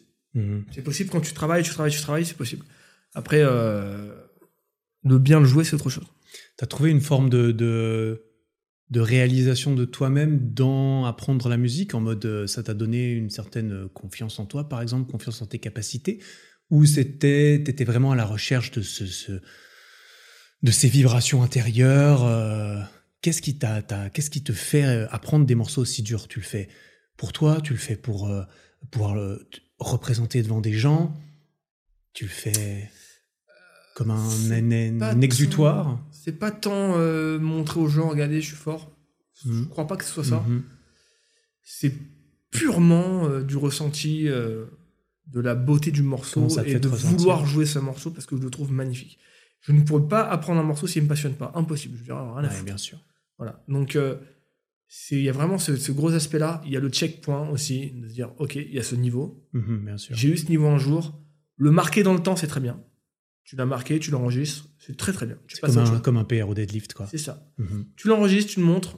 Voilà, j'ai eu ce niveau un jour. Peut-être que je l'aurais plus, peut-être que je serais mieux. Euh, j'en suis capable. Et moi, je suis un gars qui montre tout, donc évidemment, je vais montrer où j'en suis dans le piano. Mon prof, si je peux appeler ça un prof, m'a dit Toi, au piano à venir, tu pourras jamais être concertiste. Il m'a dit di- directement T'as pas la rigueur, t'as pas le- la patience, Mhm. et tu joues très peu. Je joue, euh, je- là, je joue, en ce moment, je joue quasiment pas. hein. Mais il m'a dit, tu vas jouer, euh, tu vas tenir euh, en place une demi-heure, une heure. Un concertiste, c'est 8 heures dans la journée. Euh, tu, tu n'as pas le tempérament, tu ne pourras jamais, même si tu as le- la flamme et peut-être le, le, Ah, il faut être très fond- consciencieux. dit, tu pourras jamais être concertiste. Dit, par contre, tu vas trouver un moyen de faire du piano quelque chose d'important dans ta vie, qui te fasse vivre et qui te fasse gagner de l'argent. Et arrive, tu vas réussir à le- l'introduire dans tes projets. Il m'a dit ça. Il t'a dit ça quand? À quel moment dans ta vie? Euh, Dans ta carrière? il avait juste vu Bach à l'époque, je crois. J'avais pas fait. Mozart encore. Ok, ouais. Euh, J'avais rien fait de spécial sur le piano. Et il m'a dit, tu vas faire un truc avec le piano. C'est pas dit, il faut que tu fasses, il m'a dit, tu vas le faire. Mhm, Parce mhm. que t'as, il voyait un peu comment je me, et je faisais ça et ça et ça. tes mécanismes. Il m'a dit, tu vas le faire euh, sur le piano et j'ai réussi à le faire. Et ça, c'est génial parce que c'est une énorme fierté pour moi de me dire que j'ai été concertiste un jour. J'ai été concertiste un jour. Une journée, je sais pas si tu as vu la vidéo. Euh, C'est une vidéo que j'ai fait dans le cadre de huit reportages autour de la musique Mhm. qui s'appelle Là où s'arrêtent les mots. C'était en plein Covid, donc c'était très très dur à faire. Mais j'ai adoré. Ces huit vidéos, elles sont super. Vraiment, c'est une grande fierté pour moi d'avoir fait ça. C'est pas des trucs qui marchent de ouf. hein. Ça fait entre Bien sûr. 40 000 et 100 000 vues, ce qui est bien. Pour une niche, euh, entre guillemets, comme ça, c'est sûrement très très bien. Mais qu'est-ce que je kiffe voir ce que j'ai fait ces huit vidéos-là. euh, Une en Autriche où je monte la fabrication de piano. Une dans une cathédrale à Lyon, euh, basilique à Lyon euh, sur les orgues. euh, une sur le jazz. Une sur la guitare. Une avec Sofiane Pamar. Ouais, j'ai vu celle-là. Et une avec un pote concertiste et une où c'était avec le sponsor parce que j'ai chopé un, un sponsor pour l'émission donc j'étais déjà assez fier de me dire putain je vais avoir des sponsors sur la musique Mhm. c'est très pro, très pro très propre pour moi de me dire pas mal à Ah oui, c'était validé par une prestigieuse, ces marques de musique, elles Ouais. entretiennent un certain. oui c'est des belles OP quoi. et il y a entre Yamaha Nomad Play tout ça je me dis putain stylé quand même hein. t'as eu des beaux trucs à un moment donné quoi et en fait, le, on, a, on a cherché le scénario de la vidéo qu'on va faire, la vidéo dédiée à l'application. Et je dis, il faut pas que ce soit lourd sur leur application. Et en fait, on a fait un truc génial. C'est en gros, leur application, c'est jouer avec un orchestre à la maison, Mhm. Nomad Play. C'est-à-dire, en fait, t'as la- leur, leur, leur, euh, plateforme, c'est des enregistrements pro où, avec une intelligence artificielle, ils arrivent à supprimer tel instrument ou tel instrument. Mhm. Et les gens qui bossent chez eux, ils vont remplacer cet instrument-là. Mais pas avec une version karaoké, tu vois Ouais. une version pro, stu- euh, studio, tu vois. Et en fait, euh, on a fait, bah, Avenir, tu vas jouer avec un orchestre, un petit orchestre, cinq personnes, un Mozart, un passage. Et ben j'ai été concertiste ce jour-là, mec. Mhm. Ce jour-là, j'ai été payé pour venir jouer au piano un passage de Mozart. La vidéo, elle est très sympa, il y a un beau décor et tout. Et je joue euh, un sonate de Mozart de deux minutes, tu vois, euh, avec euh, la quintette. Et C'est génial. Mhm. Et c'est une fierté. C'était une des de tes consécrations en tant que, que joueur, Ouais. pianiste. Ouais, ouais, créateur vidéo et joueur de, de, de- de piano, vraie consécration de me dire, t'as réussi à être ça un jour. Et comme je suis un gars qui aime bien tout tester et aime bien être telle ou telle chose à un moment donné dans sa vie, ce- qu'un acteur va vouloir aussi finalement, et ben, ouais, c'était une consécration. Et j'ai un, un peu l'impression, je vais pas dire que j'ai lâché le piano de, après ça, pas du tout. C'est différent. Ouais, un peu différent. Le piano, je l'ai vu d'une autre façon. Ça pique, ça, ça pique un petit peu. euh, Ouais, c'était un pic. C'était vraiment un pic de, ok, t'as atteint ça à venir, Tu peux Ouais. mourir à ce niveau-là. Euh, le piano, on va dire que tu pourras pas faire plus, sauf si tu décides demain de te consacrer au piano pour faire un album piano. Ou tu deviens, parce que moi je, peux, je compose, je peux composer, j'ai Mhm. j'ai le truc pour composer, tu vois, à ma façon. C'est quasiment sûr. Là, c'est pas le moment, mais c'est quasiment sûr qu'à un moment je vais faire, ok, je vais faire un album piano. Et là, ce sera différent. Je vais faire mon album, je vais le composer, je vais le mettre euh, en ligne, et là, je ferai des concerts où je serai pianiste tout court de mes compositions, tu vois. Mhm. Ce serait une énorme consécration. Mais pour l'instant, je peux pas passer de avoir fait cette vidéo-là que j'ai publiée où il y a eu ce truc-là, cet engouement et ces retours, à republier les petites vidéos de piano. Je peux pas. Ou alors en story un peu. Mhm. Le prochain truc sur le piano sera plus fort. Ou alors, je me garde le piano personnellement, dans mon intimité, et j'arrête de publier des trucs dessus. Mhm. Voilà. Ouais, ok. Et quand tu as fait ton film, par exemple ton film sur Beethoven, le film et le sujet et l'ensemble, c'était pour rendre honneur à Beethoven, c'était pour promouvoir la, la musique artistique, c'était pour toi mettre en avant tes, tes capacités de, de réalisation, de, de- tes capacités artistiques, parce que c'est toi qui joues entièrement dans le, dans le film. Euh, le piano? Euh, ouais, Non. c'est pas toi, j'allais te demander, parce qu'il me non, semblait non, que de temps en temps on voit les mains. Non, non, non, on voit les mains, mais c'est pas moi. D'accord, j'étais Euh, pas Il y, certain. il y a des trucs, euh, je joue, je La sonate réalise, je pathétique, produis. c'est toi qui la non, non, c'est pas toi qui la joues. Je, non, je peux l'apprendre. D'accord. Mais euh, mec, Je la me jouer demandais. en live. Non, parce que je, je pense que tu en serais largement capable. Ouais, c'est long, c'est dur et tout, mais la jouer en live comme ça, en plein tournage, non, je me suis épargné ça. D'accord. Je vais apprendre le gest- Je la me gestuelle. si tu la savais déjà, c'est quoi euh, mais l'autre, la valse, là, euh, il y a une valse. euh, Ouais. Parce qu'on te voit jouer pour de vrai de temps en temps, en plan large, etc. Bien sûr, parce que je suis pianiste, c'est ce que je voulais dans le film. J'ai dit, voilà, je- quand on voit jouer quelqu'un, on le voit jouer, quoi, Mhm. tout simplement. Ouais. Et, Et donc, ouais. et, euh, pour te répondre, c'est vraiment un mélange de tout ce que tu viens de dire.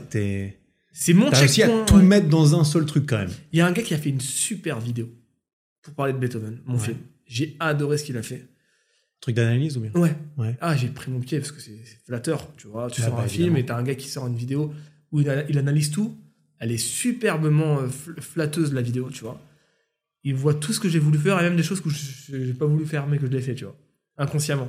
En fait, il fait un parallèle entre ma vie de créateur et ce film-là. Ouais. Et bon, ça m'a touché. Et en gros, Beethoven, c'était un, on parle d'un mastodon, donc euh, faut faire un truc qui est en voix, un minimum. Beethoven, il y a de la matière. J'ai envie de montrer où j'en suis dans la réal et dans la production. Euh, j'ai envie de montrer où j'en suis dans le jeu un petit peu aussi. J'ai envie d'aller plus loin, faire un format plus long, prendre des risques et rendre hommage à Beethoven, sûr. Hmm. Parce que euh, c'est que sur lui que je peux faire ça. Parce que si je dois faire plus, ce sera sur Chopin. Mhm. Tu vois? Ouais. alors si je dois faire le long métrage, ce sera sur Chopin. Ou si je dois faire un film incroyable, incroyable, même moins long, ce sera sur Chopin. Schubert, beaucoup, parce que ce personnage m'a touché par rapport à- au fait qu'il était dans l'ombre totale de son vivant, il a aucune gloire, rien du tout. Il était dans l'ombre de Beethoven, et d'ailleurs c'était le titre du film, Mhm. dans l'ombre de Beethoven. Ouais. Il y avait Beethoven dans le, dans le film sur. Schubert, et je ne jouais pas Schubert. C'était ça qui était cool. Et je jouais Beethoven qu'on voit une minute dans le film, même pas ouais. vieux, fatigué. Euh, j'ai envie de le faire, putain. Il est là, il est écrit, et à chaque fois que je le revois, je suis putain, il est bien, il est bien, il faut le faire. Peut-être que je le ferai. hein. Et, euh, Donc c'était un mélange de, de, de toutes tes Ouais, envies, passions. et surtout de voir est-ce que je suis capable de faire ça. Et quand j'ai vu que j'étais capable, j'ai eu un déclic sur la réalisation. Parce que le film, je l'ai réalisé, mais c'était trop dur à réaliser, mec. Je suis là, je suis devant, je, suis sur toutes les scènes quasiment. Ouais, en plus. Je peux pas réaliser. Et les, les quelques scènes où je joue pas, j'ai pris un plaisir à réaliser. Je fais putain, c'est ça que je veux faire. J'ai Mhm. envie de réaliser quoi. Jouer, ok, mais j'ai envie de réaliser avant tout, c'est génial.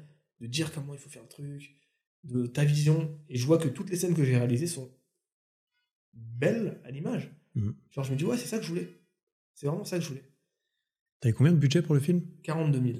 42 000 et t'as fait ce film entier. Un film qui vaut 600 000 facile. bah, quand même 52 minutes, c'est propre, il n'y a pas d'anachronisme de, fou, euh, d'après ce, que, ce dont je me Il y a souviens. des petits, etc. il y a des petits des problèmes de son à droite à gauche. Oui, ouais. Ce qui est dommage. Ce qui est dommage. Ce qui est dommage, mais moi j'ai été assez immergé. Bon, après, moi, si je mets de la musique classique, je m'immerge ça me passionne tout de suite beaucoup plus. Mais je recommande à- aux personnes qui n'auraient pas vu Beethoven l'éternel Merci, mec. Sur la plaisir. chaîne d'Avenir. J'aime bien, il continue de progresser le film. Non, non, puis il est stylé. Puis en plus, alors je sais plus, je sais pas combien ça avait fait à la sortie, mais là, tu es gentiment autour des 500 000 vues. Et surtout, ça fait partie de ton héritage aussi Ouais, ouais, en tant que ouais, créateur, artiste, et, etc. Ça fait plaisir de se dire qu'il y a ça. Et, et là où tout à l'heure j'ai dit oui, les gens sont reconnaissants, c'est que les gens ils me disent aujourd'hui ouais, t'as fait Beethoven et tout, et qu'ils ils reconnaissent que t'as fait ces choses-là. Alors que les créateurs vidéo, souvent, quand ils font du contenu soit éphémère, soit pas forcément éphémère, Hmm. on a l'impression que quand on a mis ça en ligne, c'est fini. quoi. Mhm. Alors qu'en fait, non, c'est dans la tête des gens. Et Mhm. heureusement, parce que sinon, ce serait compliqué. Ouais, c'est clair. Et c'est marrant parce que tu parlais juste avant de la, de la vidéo analyse qu'on a fait sur ton film. Et euh, il te faisait des parallèles avec ta vie de créateur, etc. Apparemment, moi, j'ai pas vu cette vidéo, mais ça me fait penser un peu au fait de. Enfin, je voulais te demander, est-ce que toi, tu quelque part, tu vois un parallèle entre toi-même et peut-être certains profils comme Beethoven ou comme euh, certains de, de, de ces incroyables compositeurs qu'on pourrait, en tout cas dans l'esprit commun, apparenter à des, des génies un peu torturés ou incompris ou Je vois ce que tu dans l'ombre, etc.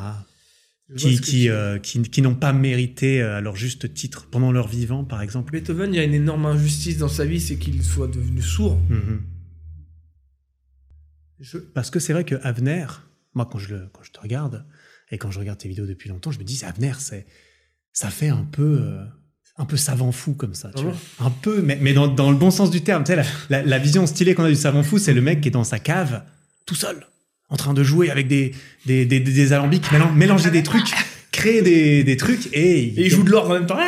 il joue de l'orgue en même temps, euh, il a une passion pour l'or en même temps, il mange des bons fromages, etc. Enfin, c'est c'est c'est une de tes une- un de tes côtés euh, très artistique effectivement, et euh, et t'as pas eu une vie euh, la plus facile euh, dans ton enfance, etc. Mhm. Comme tu l'as dit, les dépressions et le fait de te chercher et, et peut-être euh, de tu vois, est-ce que si on m'avait mis dans le conservatoire plus plus jeune, si j'avais été compris plus tôt, est-ce que euh, je sais pas, est-ce que Je t'as sais pas, j'ai envie tu me dire pas, que pas consciemment en tout cas.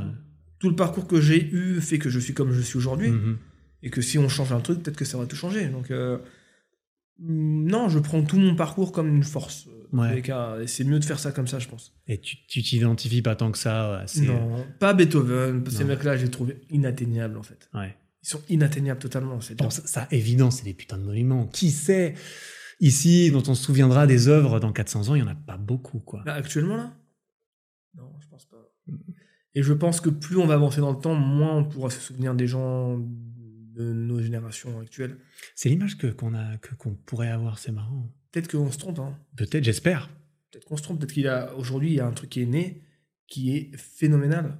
Mm. Pour nous, est normal parce que c'est dans notre, c'est dans la philosophie actuelle de, de notre génération, de notre époque. Ouais. Ouais, c'est toutes les époques, c'est c'est c'est de la philosophie, hein, c'est la philosophie qui change.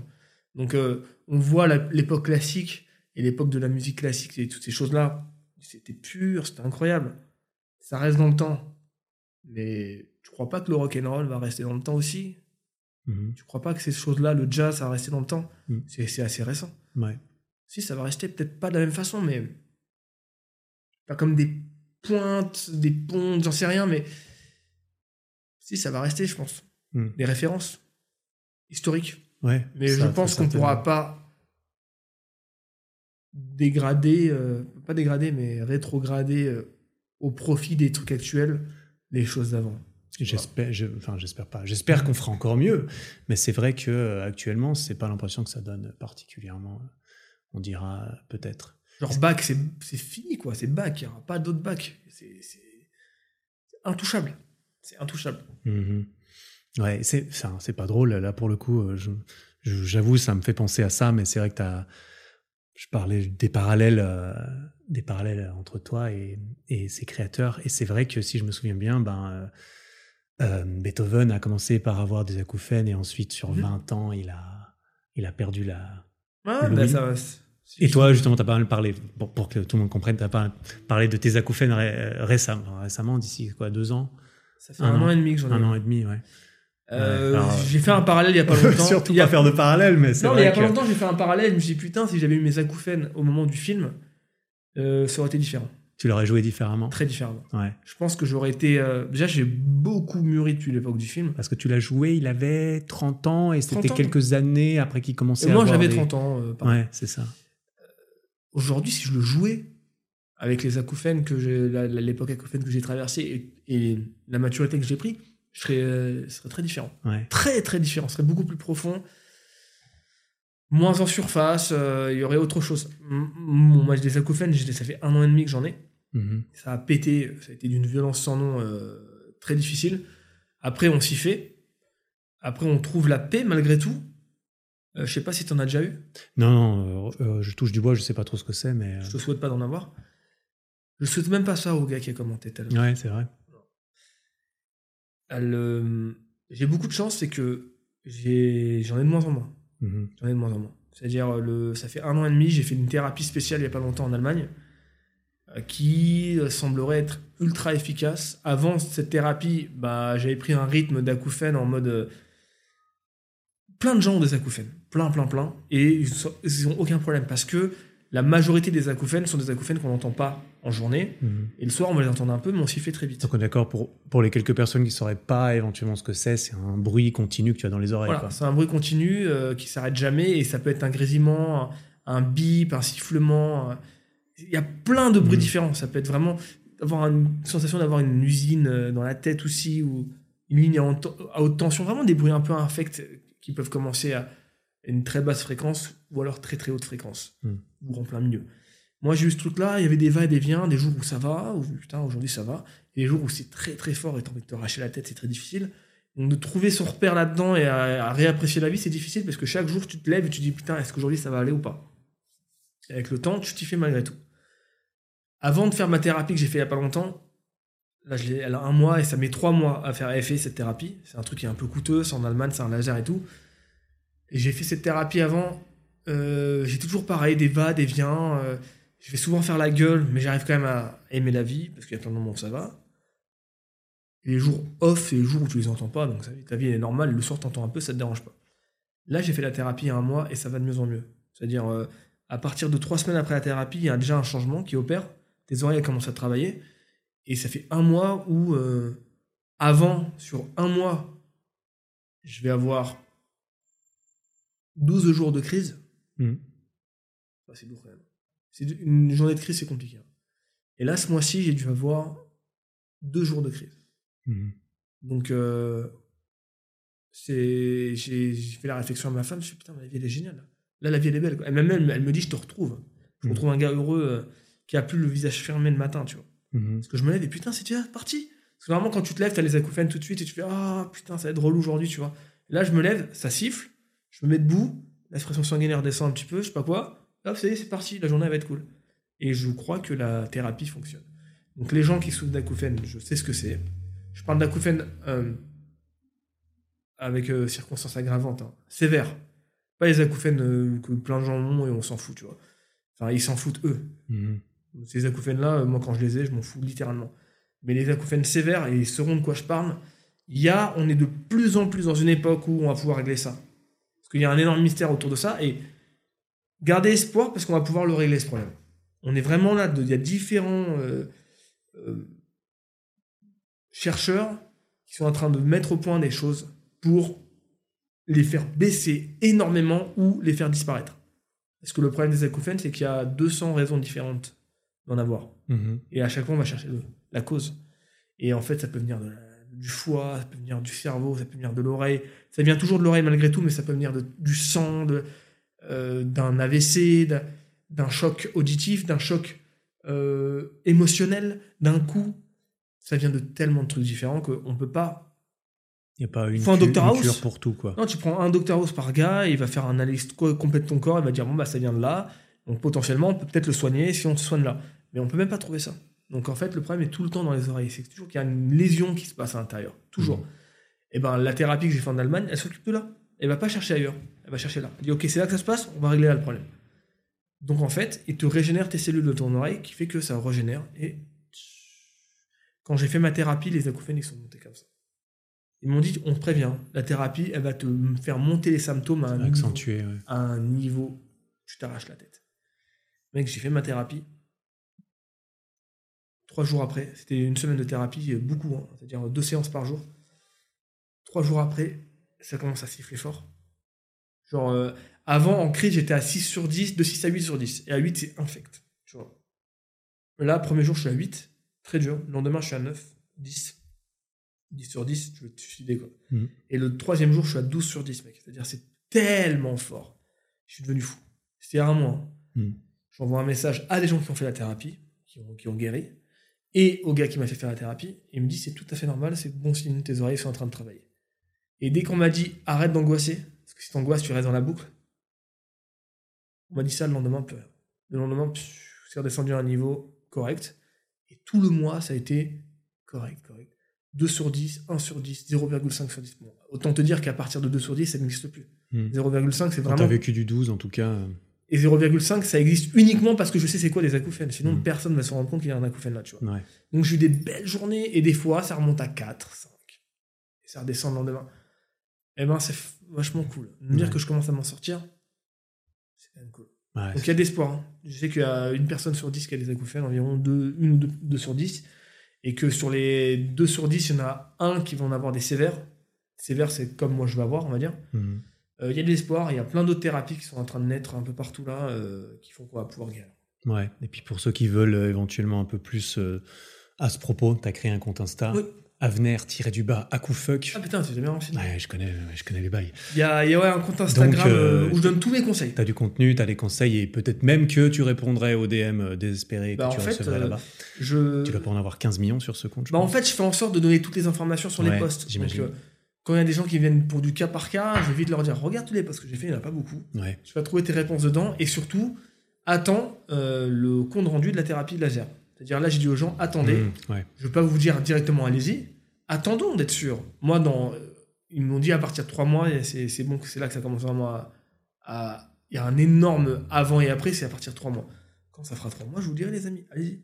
Ou alors, je vous dirai, bah écoutez, euh, ça a marché moyennement, peut-être que je le refasse, sur ça. Tu vois. Mhm. Ouais. Et ok, très bien. Et, et là, on, on a fait un tour assez sympa de, de ton art.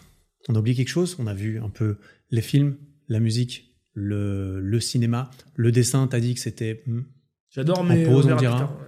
peinture, sculpture? Non, on n'a pas eu Ça de. revient un peu au Ça dessin. viendra peut-être. Ouais, ok. Intéressant. Et tu as l'impression que ces, ces créations que, que tu fais, parce que tu fais des vidéos YouTube aussi, on est d'accord qu'il y a beaucoup de choses qui vont continuer. C'est une passion profonde, c'est une envie de laisser un héritage derrière toi. En plus, est-ce que tu, tu as cette, ce, ce, ce désir, comme beaucoup, hein, moi, moi le premier, j'ai envie de laisser par exemple des vidéos euh, euh, qui restent après moi. On a envie de laisser des enfants, on a envie de laisser tout ça. C'est un mélange de, de tout ça. Tu, tu le ferais aussi si tu pouvais pas le, le publier au monde? Non. Non, pas de la même façon en tout cas? Non, moi, j'ai besoin de montrer. Ouais, Si je montre pas, je peux rien faire. bah, je comprends, moi, c'est, ça fonctionne pas. Plein de fois où. On n'est pas sur YouTube par hasard. Bah non, bah non, on est, on est des égocentriques, on est- évidemment, attends, on va pas se mentir. Euh, tu vois, là, je, je suis en train de faire mon jardin. Ouais. J'ai mon jardin. Et je vais faire des vidéos sur mon jardin parce qu'il y a plein de trucs à montrer, des trucs marrants à faire et tout. Et ben, j'ai très très envie de faire mon jardin tous les jours. Bon, là, il Mm. pleut, c'est relou, mais quand il pleut pas, j'ai trop envie de le faire. Et je me dis, putain, il faut qu'on vienne me filmer là. Faut qu'on vienne Hmm. me filmer.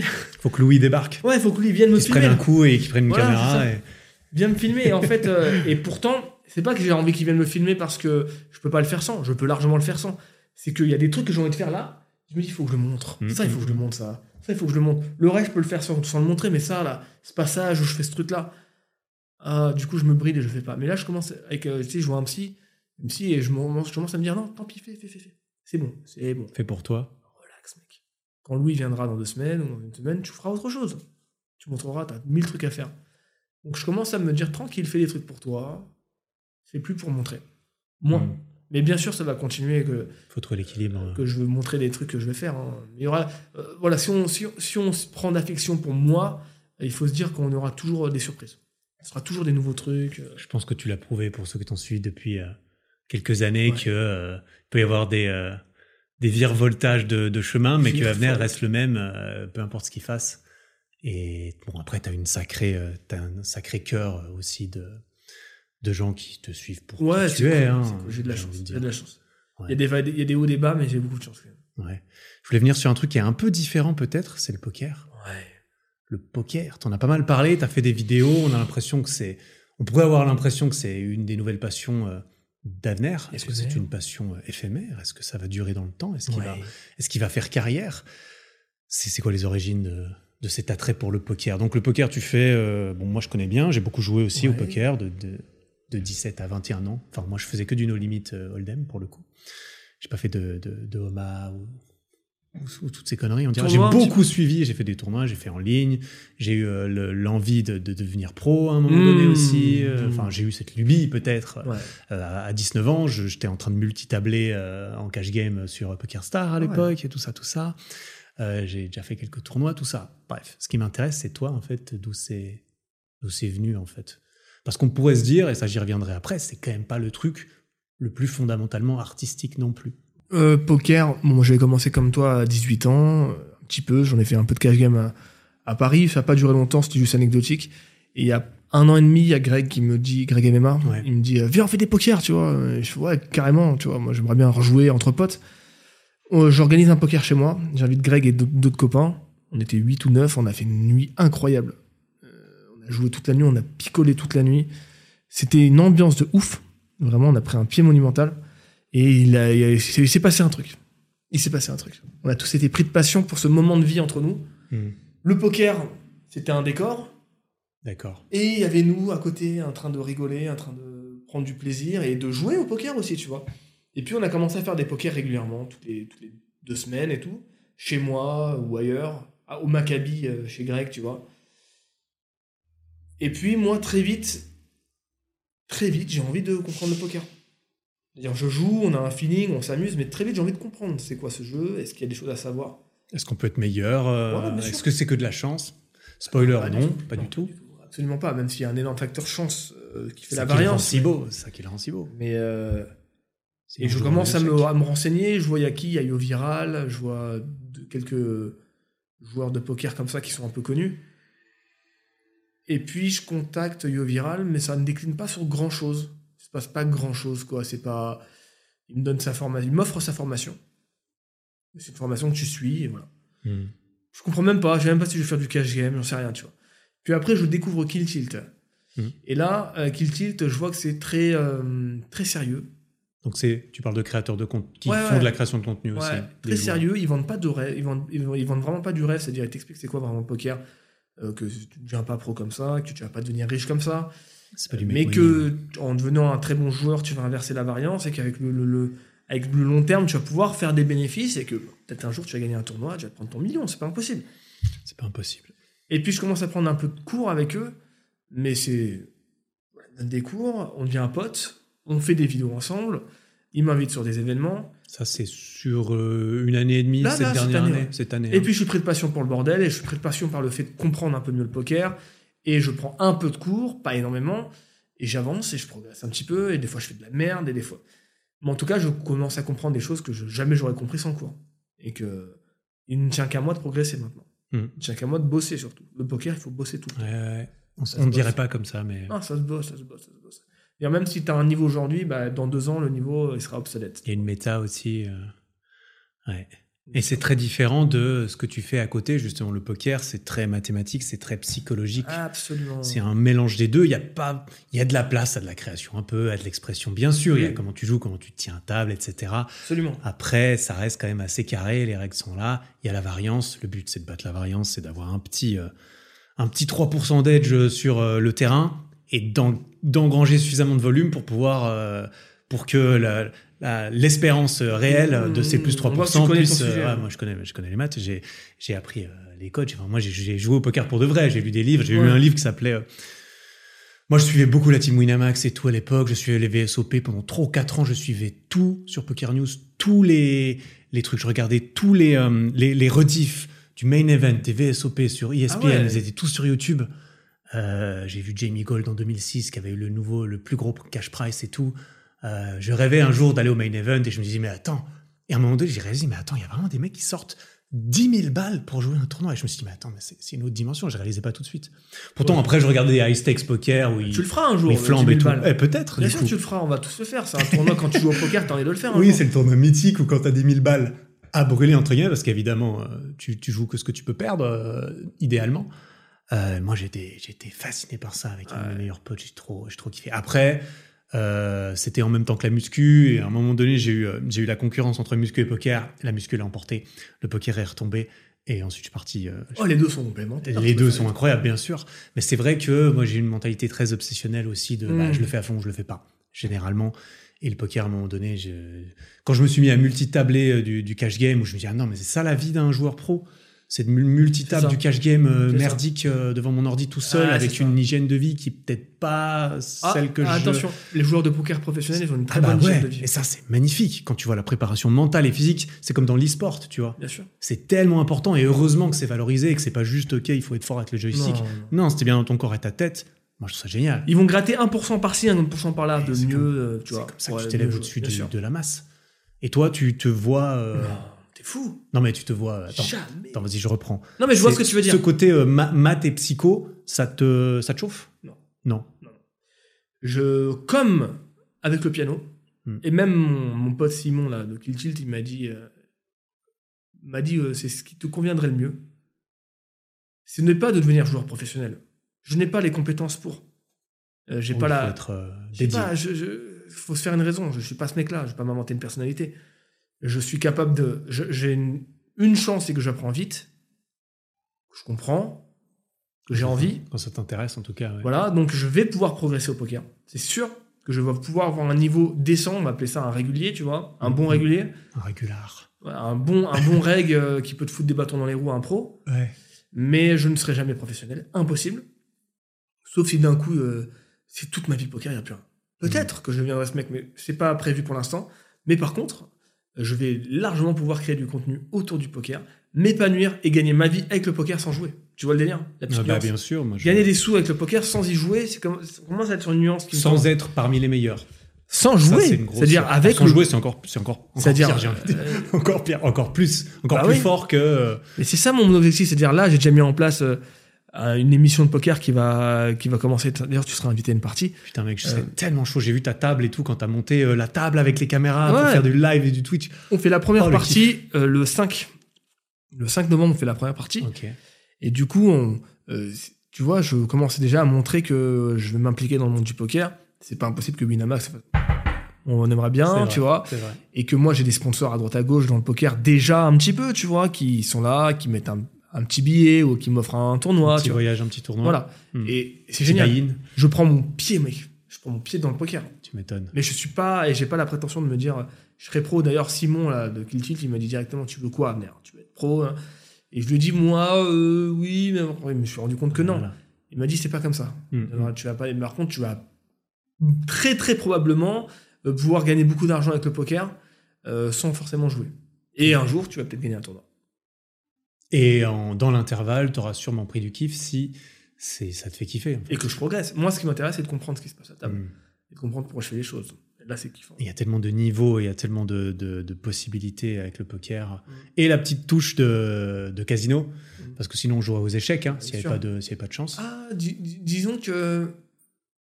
on- je m'étais fait la réflexion aussi de pourquoi le poker, parce que jeu d'argent et tout. Ouais. Mais je crois que si tu mets la notion d'argent sur n'importe quel jeu du monde, je vais avoir la même euh, tourmente, la même implication, la même envie de me confronter parce qu'il y a une notion d'argent. La notion d'argent est très importante pour moi. T'enlèves la- le- l'argent au poker, balèque. Plus, Ah, envie je de, plus envie de jouer, il n'y a plus d'intérêt, il n'y a plus évidemment. d'enjeu. Évidemment. des enjeux, quoi. Évidemment que j'aurais plus envie de jouer euh, s'il n'y a pas la notion d'argent, mais à, à, à contrarier, euh, je sais pas comment on dit, À contrario. C'est contraire de contrario. Euh, tu me fais une partie de Monopoly sans argent, je veux dire, ouais, ok, Ouais, avant, ouais, pourquoi pas. Maintenant, tu mets une partie de Monopoly, tu mets 100 balles pour le gagnant, ouais, ok, à fond. Partie Là, de n'importe quoi, une séance de muscu, un challenge muscu sans argent, oui. Avec argent, oui. Tout de suite. Oui. Donc c'est le côté argent, mais c'est le côté argent pour gagner de l'argent, c'est le côté argent parce qu'il y a la dopamine, il y a l'adrénaline, il y a le cœur qui bat parce qu'il y a quand même, euh, enfin, 100 balles, tu vois, j'entends. C'est de l'enjeu, quoi? l'enjeu. Je disais ça à ma psy il y a deux jours. Mm. On parlait d'argent d'ailleurs. Elle me demandait où est-ce que je prenais du plaisir dans l'argent. Et je lui dis, bah, ce qui est dingue, c'est que je prends le même plaisir dans la possession simple du matériel, du billet, Mm. de la pièce, de le voir comme un anxiolytique, que de l'argent que je vais pouvoir éclater comme je veux au resto ou n'importe où sur mon compte en banque, que l'argent que je vais avoir épargné. J'ai la même, le même plaisir de ces trois variations d'argent. L'argent en soi est quelque chose qui me fait du bien et qui rend heureux. Et je te jure d'avoir un billet qui est dans- sur ma table ou dans ma poche que je ne vais pas dépenser, que le voir et de le toucher, j'ai la même sensation que ouais putain j'ai 100 balles à éclater là. Ah, je vais les éclater, je vais me faire plaisir. Ou alors oh j'ai de l'argent de côté, je suis peinard. Je suis bon, je mets ça de côté pour ma famille, mes Voilà. enfants. J'ai la même, le même plaisir. Et je me suis, vois, quand tu fais une thérapie, tu apprends des choses sur toi, sur l'argent. Sur... Et le poker, euh, l'enjeu d'argent est génial parce que j'ai la chance de pouvoir faire des tournois où le buy-in est offert dernièrement. Des fois, c'est moi qui le paye. Plutôt appréciable. Imagine que quand tu es, as un buy-in offert et que tu vas loin, c'est génial. Tu ressors, tu as pris ton Ça billet. peut te faire voyager de fou en plus, le, le poker, pour le coup. Là, dernièrement, j'ai fait deux tournois, j'ai tout perdu. Trois, trois- trois tournois, j'ai tout perdu. Mais sur des injustices terribles. Les bad beats horribles. Ouais, bon, ça, Et c'est- terrible. Mais euh, tu vas les voir encore. T'inquiète pas que ça, c'est normal. Mais t'imagines, t'as une putain de d'as, mec. Euh, en big blind. T'as Ouais. un gars, il fait son ouf là en- au bouton. euh, il, il open. Lui, là, en small blind, il paye. Ouais. Toi, t'es là, tu fais, bon, bah, Pernas, euh, évidemment que tu raises, tu vois. Et que le mec, il met tapis là, tu lui dis, Ah et lui, mais il, il fold. Il sort As-Roi, tu sors Ah Perdas. oui, Perdas contre As-Roi. il T'as a fait une 77, vieille- euh, t'as 97, 93 Une vieille couleur, une vieille quinte, quoi. Il a touché sa couleur. A touché Non, non, non. Couleur une carte Non, non, il avait deux, il avait deux carreaux. Il touche au flop deux carreaux et un roi. Et je vois le truc, je fais, Ah ouais, c'est fini. terminé. Les, les valises, C'est terminé. Le meilleur flop. voilà. Et à la fin, un autre droit. Euh, Pas de putain. carreau, un autre droit. Ah Et ouais. le mec, il était gêné. Hein. Il était gêné, il m'a offert une bière. Ah bah oui, quand tu chopes un bon gros 5, euh, 6%. Et bah ouais, Ah, c'est 7% terrible. contre. Ouais, c'est-à-dire, euh, t'avais, t'avais 7 chances Ouais, sur 7 100. chances sur 100, t'allais gagner, bah il a trouvé son. Et il a gagné ses. Il a trouvé. Ouais, moi après, quand tu perds les as pré-flop, tu peux rien, rien t'en vouloir quoi. Et putain, si j'avais doublé là, Ouais. j'étais en, j'étais en table finale. Ouais, Et j'étais en table finale. Euh, peut-être pas en table finale, mais j'étais dans l'argent, c'est sûr. T'étais dans, les, euh, dans le top 5. Dans, dans l'argent. Dans ITM. l'argent. Ouais. Avec un bon stack Mm. euh, de quoi jouer. quoi. Ouais, bah il faut, il faut faire jouer le volume pour que ce genre de variance se, se, lisse. Ouais. Et donc aujourd'hui, si, si on te dit, euh, euh, voilà, mec, t'as euh, la chaîne YouTube, le poker, t'as la création, le poker, t'as le droit qu'à un seul des deux. Compliqué. Compliqué. Sachant que, mettons que tu, que tu gagnes ta vie pareil. Tu fais que de la création ou que du poker. Ah L'argent, on s'en bat les couilles, ce sera le même. Qu'est-ce que tu choisis? Non, la création. quand même. La création, quand Ouais, même Ouais. Ouais, sûr, quand même. bien sûr. Attends Non, le poker, t'es dans l'instant du moment. euh, Parce que là, t'es dans le. c'est t'es trop bien, les, ouais. les sensations sont géniales. Non, mais la création, euh, fois 1000, Ouais. les sensations sont encore plus fortes. Mhm. Et bah, ce serait avec grand plaisir de jouer une fois. Ah ouais, viens, viens, viens. de- de viens. une Invité d'honneur. Euh, Quand tu m'inviteras euh, chez toi, ce sera un grand plaisir éventuellement de venir te prendre ta thune. Facile à dire. ça Effectivement. fois. Il faut commencer. perdu, Vous êtes euh. du genre à trash talk à table ou, ou pas Ah, trop on parle beaucoup, Un petit peu, ouais. Bah, si en plus vous buvez un peu, euh, je suppose que ça. J'ai pas dit qu'on boit, j'ai dit qu'on parle beaucoup, mais on va boire si tu veux. On va voir. T'es Très bien, très bien. alcool. Là. Hein? Panaché sans alcool. Là. Panaché sur- Non, mais tu sais, je peux, je peux voir, je me mettrai pas des caisses. Si on joue de l'argent, je me mettrai pas des caisses. Attends, ça, ça. Euh, on n'a pas le droit de jouer d'argent officiellement. euh, Ah oui, donc vous jouez pas, vous, vous ne jouez pas d'argent, très bien. Non. Non, d'accord, ok. C'est pas grave, on fera comme s'il y avait de l'enjeu quand même. Voilà. Euh, psychologiquement, ce sera qui a la plus grosse, non, mais par sans contre, par contre, c'est moi. Par contre, quand on va jouer dans l'émission que je vais faire, certes, euh, on n'a pas le droit de jouer d'argent, mais il y aura un, un, un cadeau Ah, il gagné. il y a du gain en nature, Ouais, il y a un cadeau. t'as le droit de... Il y a un buy-in euh, Winamax à gagner. euh, Ah, stylé. un, genre de 300 satellite. Ouais, un 300 balles, t'as le droit. Je me suis renseigné avec mon comptable ouais, trop bien. et avec euh, un des sponsors, il m'a dit ça t'as le droit, mais de l'argent c'est interdit. Ok, bon, on va faire gagner un buy-in. C'est très bien. Très bien. On fait une partie entre nous euh, de deux heures en live, un buy-in à gagner. après, si on veut jouer entre nous en cash game, on fait ce qu'on veut, tu vois. Ouais, bien sûr. Ça, c'est, c'est autre chose. Ok. tu vas faire quoi? Tu vas rien faire. Tu vas rien faire. Qu'est-ce que tu vas faire? Et euh, en parallèle de tout ça, t'as monté des marques. Une. Une marque. Plusieurs marques, mais Plusieurs ma marque, marques. c'est. T'as eu, moi, les marques que je connais, c'est euh, Darwin Raw, la marque de vêtements, et puis Ouais. bah, évidemment euh, ta marque Broadway. de compléments alim- alimentaires, qui est actuelle. T'es passé de l'une à l'autre, t'as eu d'autres marques, euh, d'autres En fait- projets vraiment où t'as estampillé ton truc? Tout ça n'était qu'un test. D'accord. La première fois, j'avais monté une sorte de boutique en ligne de compléments alimentaires. Ah oui, c'est vrai que t'as mentionné ça avant. Ouais. Je voulais rebondir dessus, je savais pas. C'était une marque où j'ai investi. Je fais office d'un comme un body shop. Hmm. Je suis un body shop, j'ai investi dans une marque et je la vends. Ok, j'ai fait mon truc, je faisais mon petit billet. C'était un début de tenter un truc inconsciemment. Après, j'ai arrêté, j'ai fait Prozis. Ok. Ensuite, j'ai monté ma marque de, de fringues Darwin Row. Française, très content. Mais je ne suis pas du tout satisfait de la. De, comment on appelle le- la forme euh, économique du bordel. La tournure C'est-à-dire, en La gros. forme, je- c'est-à-dire le, le- le business model non, ou- pas le business. C'est-à-dire le... comment je m'y prends pour cette boutique. Hmm. À En faire. termes de logistique, tout ça Ouais, c'est-à-dire je suis obligé de faire de la précommande. Ouais. Obligé. Parce que c'est du vêtement personnalisable. Ouais. Donc en fait, c'est cool, j'investis pas d'argent. Les gens les achètent, après je rachète. Ouais. Génial, pas de risque. Mais c'est très fatigant de faire payer les gens et de leur donner un truc de moi après. C'est chiant. Ah ouais. Euh, franchement, j'ai fait ce test-là. la pression aussi. Donc les gens, ils sont très cool, ils comprennent, mais moment, ouais, ça fait longtemps quand même. Je bah, désolé, c'est pas de ma faute, tu vois, je fais, je fais mon maximum. Donc Darwin Rowe, j'étais très content, mais j'ai arrêté à force parce que je suis dans du Made in France et je peux pas faire autrement. Et euh, ça a été une belle leçon de me dire, ok, c'est pas comme ça qu'il faut faire. Et quand j'ai monté Broadway, j'ai fait, ok, ça c'est une vraie marque. Là, c'est un vrai service, tu commandes, ça part dans le jour où tu as commandé, Tu commandes avant 13h. C'est du haut de gamme, c'est du complément alimentaire euh, de la qualité maximale. Il y a une traçabilité, il y a tous les certificats. Je veux pas me foutre de la gueule des gens parce que moi je veux pas qu'on se foute de ma gueule quand je consomme. Donc euh, je pars sur ce postulat là. On s'est foutu de ma gueule en tant qu'ambassadeur. On s'est foutu de ma gueule en tant que client. Moi, je veux pas me foutre de la gueule des ambassadeurs que je recrute et je veux pas me foutre de la gueule des clients. Donc, je leur propose le meilleur produit au tarif le plus juste et qu'ils aient accès à tout ce qu'ils veulent savoir. C'est simple. Je pars de ce postulat-là en disant je vais faire une marque de complément. Et je me dis, si tu te fous pas de la gueule des gens, ça marchera. Les gens, ils vont dire, ok, ça marche, c'est du bon produit, c'est de la qualité, euh, le prix, il est plus que correct, et ben on reste chez toi. Et c'est ce qui, se passe. J'ai de la chance, j'ai j'ai bien misé sur ce coup-là, parce qu'il y en a plein qui peuvent se dire, je monte une marque et, euh, et viser le profit plus qu'autre chose. Alors, ils vont faire des tarifs très chers peut-être, ou alors euh, des produits de moyenne qualité. Tu vois, il y a des très grandes marques, toi, tu es sponsorisé par une marque, Mhm. j'en parlerai pas. Mais c'est pas ce que je cherche, moi, quand je fais ma marque à moi. Je cherche à faire vraiment le truc qui va être excellent pour la santé, avant tout, et où les produits, c'est toujours le haut de gamme ou rien. Le haut de gamme ou rien, tu vois.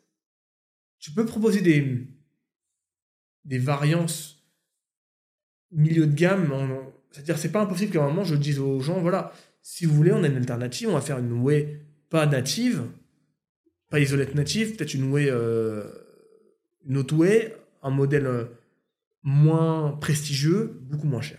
Mais ce sera en connaissance de cause. Mhm. Mais sinon, tout ce qu'on a mis pour l'instant, c'est la créature, c'est le peptan, tu vois, collagène peptan, les oméga 3 Epax, le magnésium bi- bisglycinate, euh, la whey native isolette, que des trucs carré carré. Parce Mhm. qu'on sait très bien que le monde de la... nous on vise le monde de la muscu, tu vois, de la force. Et on sait que les puristes ils veulent cette qualité-là. Voilà, on va- on n'est pas en train de viser euh, comme Decathlon, tu vois, Mhm. enfin tous les sports. Mhm. Non, on vise un secteur, la muscu, la force, le côté vénère et le côté santé avant tout. Sinon, on n'aurait pas fait ces packaging. Ouais. On aurait mis des packaging blancs avec du bleu ou du rouge euh, léger, tu vois, et on aurait pu mettre ça en pharmacie.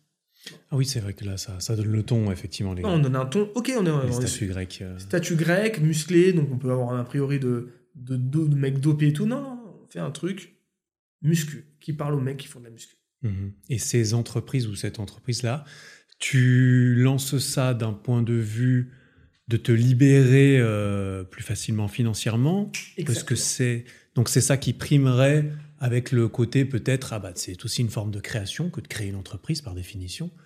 c'est la synthèse de tout ce que j'ai fait sur euh, Road to Science, cette boîte, en fait. C'est la synthèse de me dire, être dépendant toute ma vie de revenus YouTube, ça va être trop compliqué. Mm. Être dépendant toute ma vie de sponsors, de, même de sponsors de compléments alimentaires qui, euh, le jour où peut-être j'aurais plus l'âge de faire de la muscu, ou, ou le jour où je serais peut-être moins productif, moins performant, ils vont me dire merci, au revoir. Je peux pas. Ouais, ouais. Et j'ai un certain âge où c'est devenu mon métier, euh, tout ce que je fais. Donc, euh, bon, il était temps de se dire, ok, t'avais un bon sponsor avant, c'est pas forcément très bien passé sur la fin. Maintenant, tu vas monter ta marque et tu vas dépendre de toi. Et ça va potentiellement assurer tes arrières pour la suite. C'est-à-dire le jour où tu prendras peut-être ta retraite ou tu changeras de secteur, je ferai toujours du sport, toujours la muscu, mais il y aura peut-être un moment où je serai moins focus sur ça, tu vois, ce qui est la nature Normal. Deux enfants, tu vois, euh, peut-être que j'en Mhm. aurai un troisième, j'en sais rien. C'est pas prévu pour l'instant, hein, mais ça se trouve, il y aura un jour, ça sera, ça sera comme ça. Et ben, j'ai monté une marque qui est viable et qui marche euh, sans moi, et je peux euh, me dire, bah, je suis un homme d'affaires. Je- J'entreprends des choses et je suis un homme d'affaires. Tu dépends plus que de toi aussi. Ouais. Et surtout, voilà. comme j'ai dit tout à l'heure, le côté pouvoir créer des films avec ma marque, c'est génial, ça pour moi. C'est aussi un moyen supplémentaire de, de ne plus avoir à trouver l'argent autrement. euh, pour pouvoir fournir et founder, pas comment on dit euh, en français, euh, founder tes propres films, quoi. Financer, financer tes propres films. Ouais, financer. Euh, ça, c'est le but, hein. c'est le but ultime. Mm. Et si j'y arrive, je me dirais, ouah, la fierté, quoi. T'as réussi vraiment à être indépendant, mec. T'as réussi en 10 ans, euh, 10, 11 ans, à créer un, un poumon économique qui ne tient qu'à toi, Mm. sans être un empire. Il y a des mecs, c'est des empires. Tu prends euh, la boiserie, c'est un empire, ce mec, tu vois. Mm.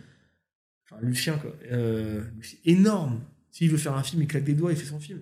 À un million, même, s'il veut. Mais a créé des énormes trucs. Moi, je me dis, si je crée un petit poumon économique qui marche, parce que j'ai pas la folie des grandeurs en termes financiers non plus, je prétends pas pouvoir être multimillionnaire et tout ça, mais je veux juste que ça marche financièrement pour ma vie de père. pour mes enfants et pour mes créations. C'est tout, j'ai pas besoin de Mm. plus. C'est facile de kiffer la vie, mec. hein.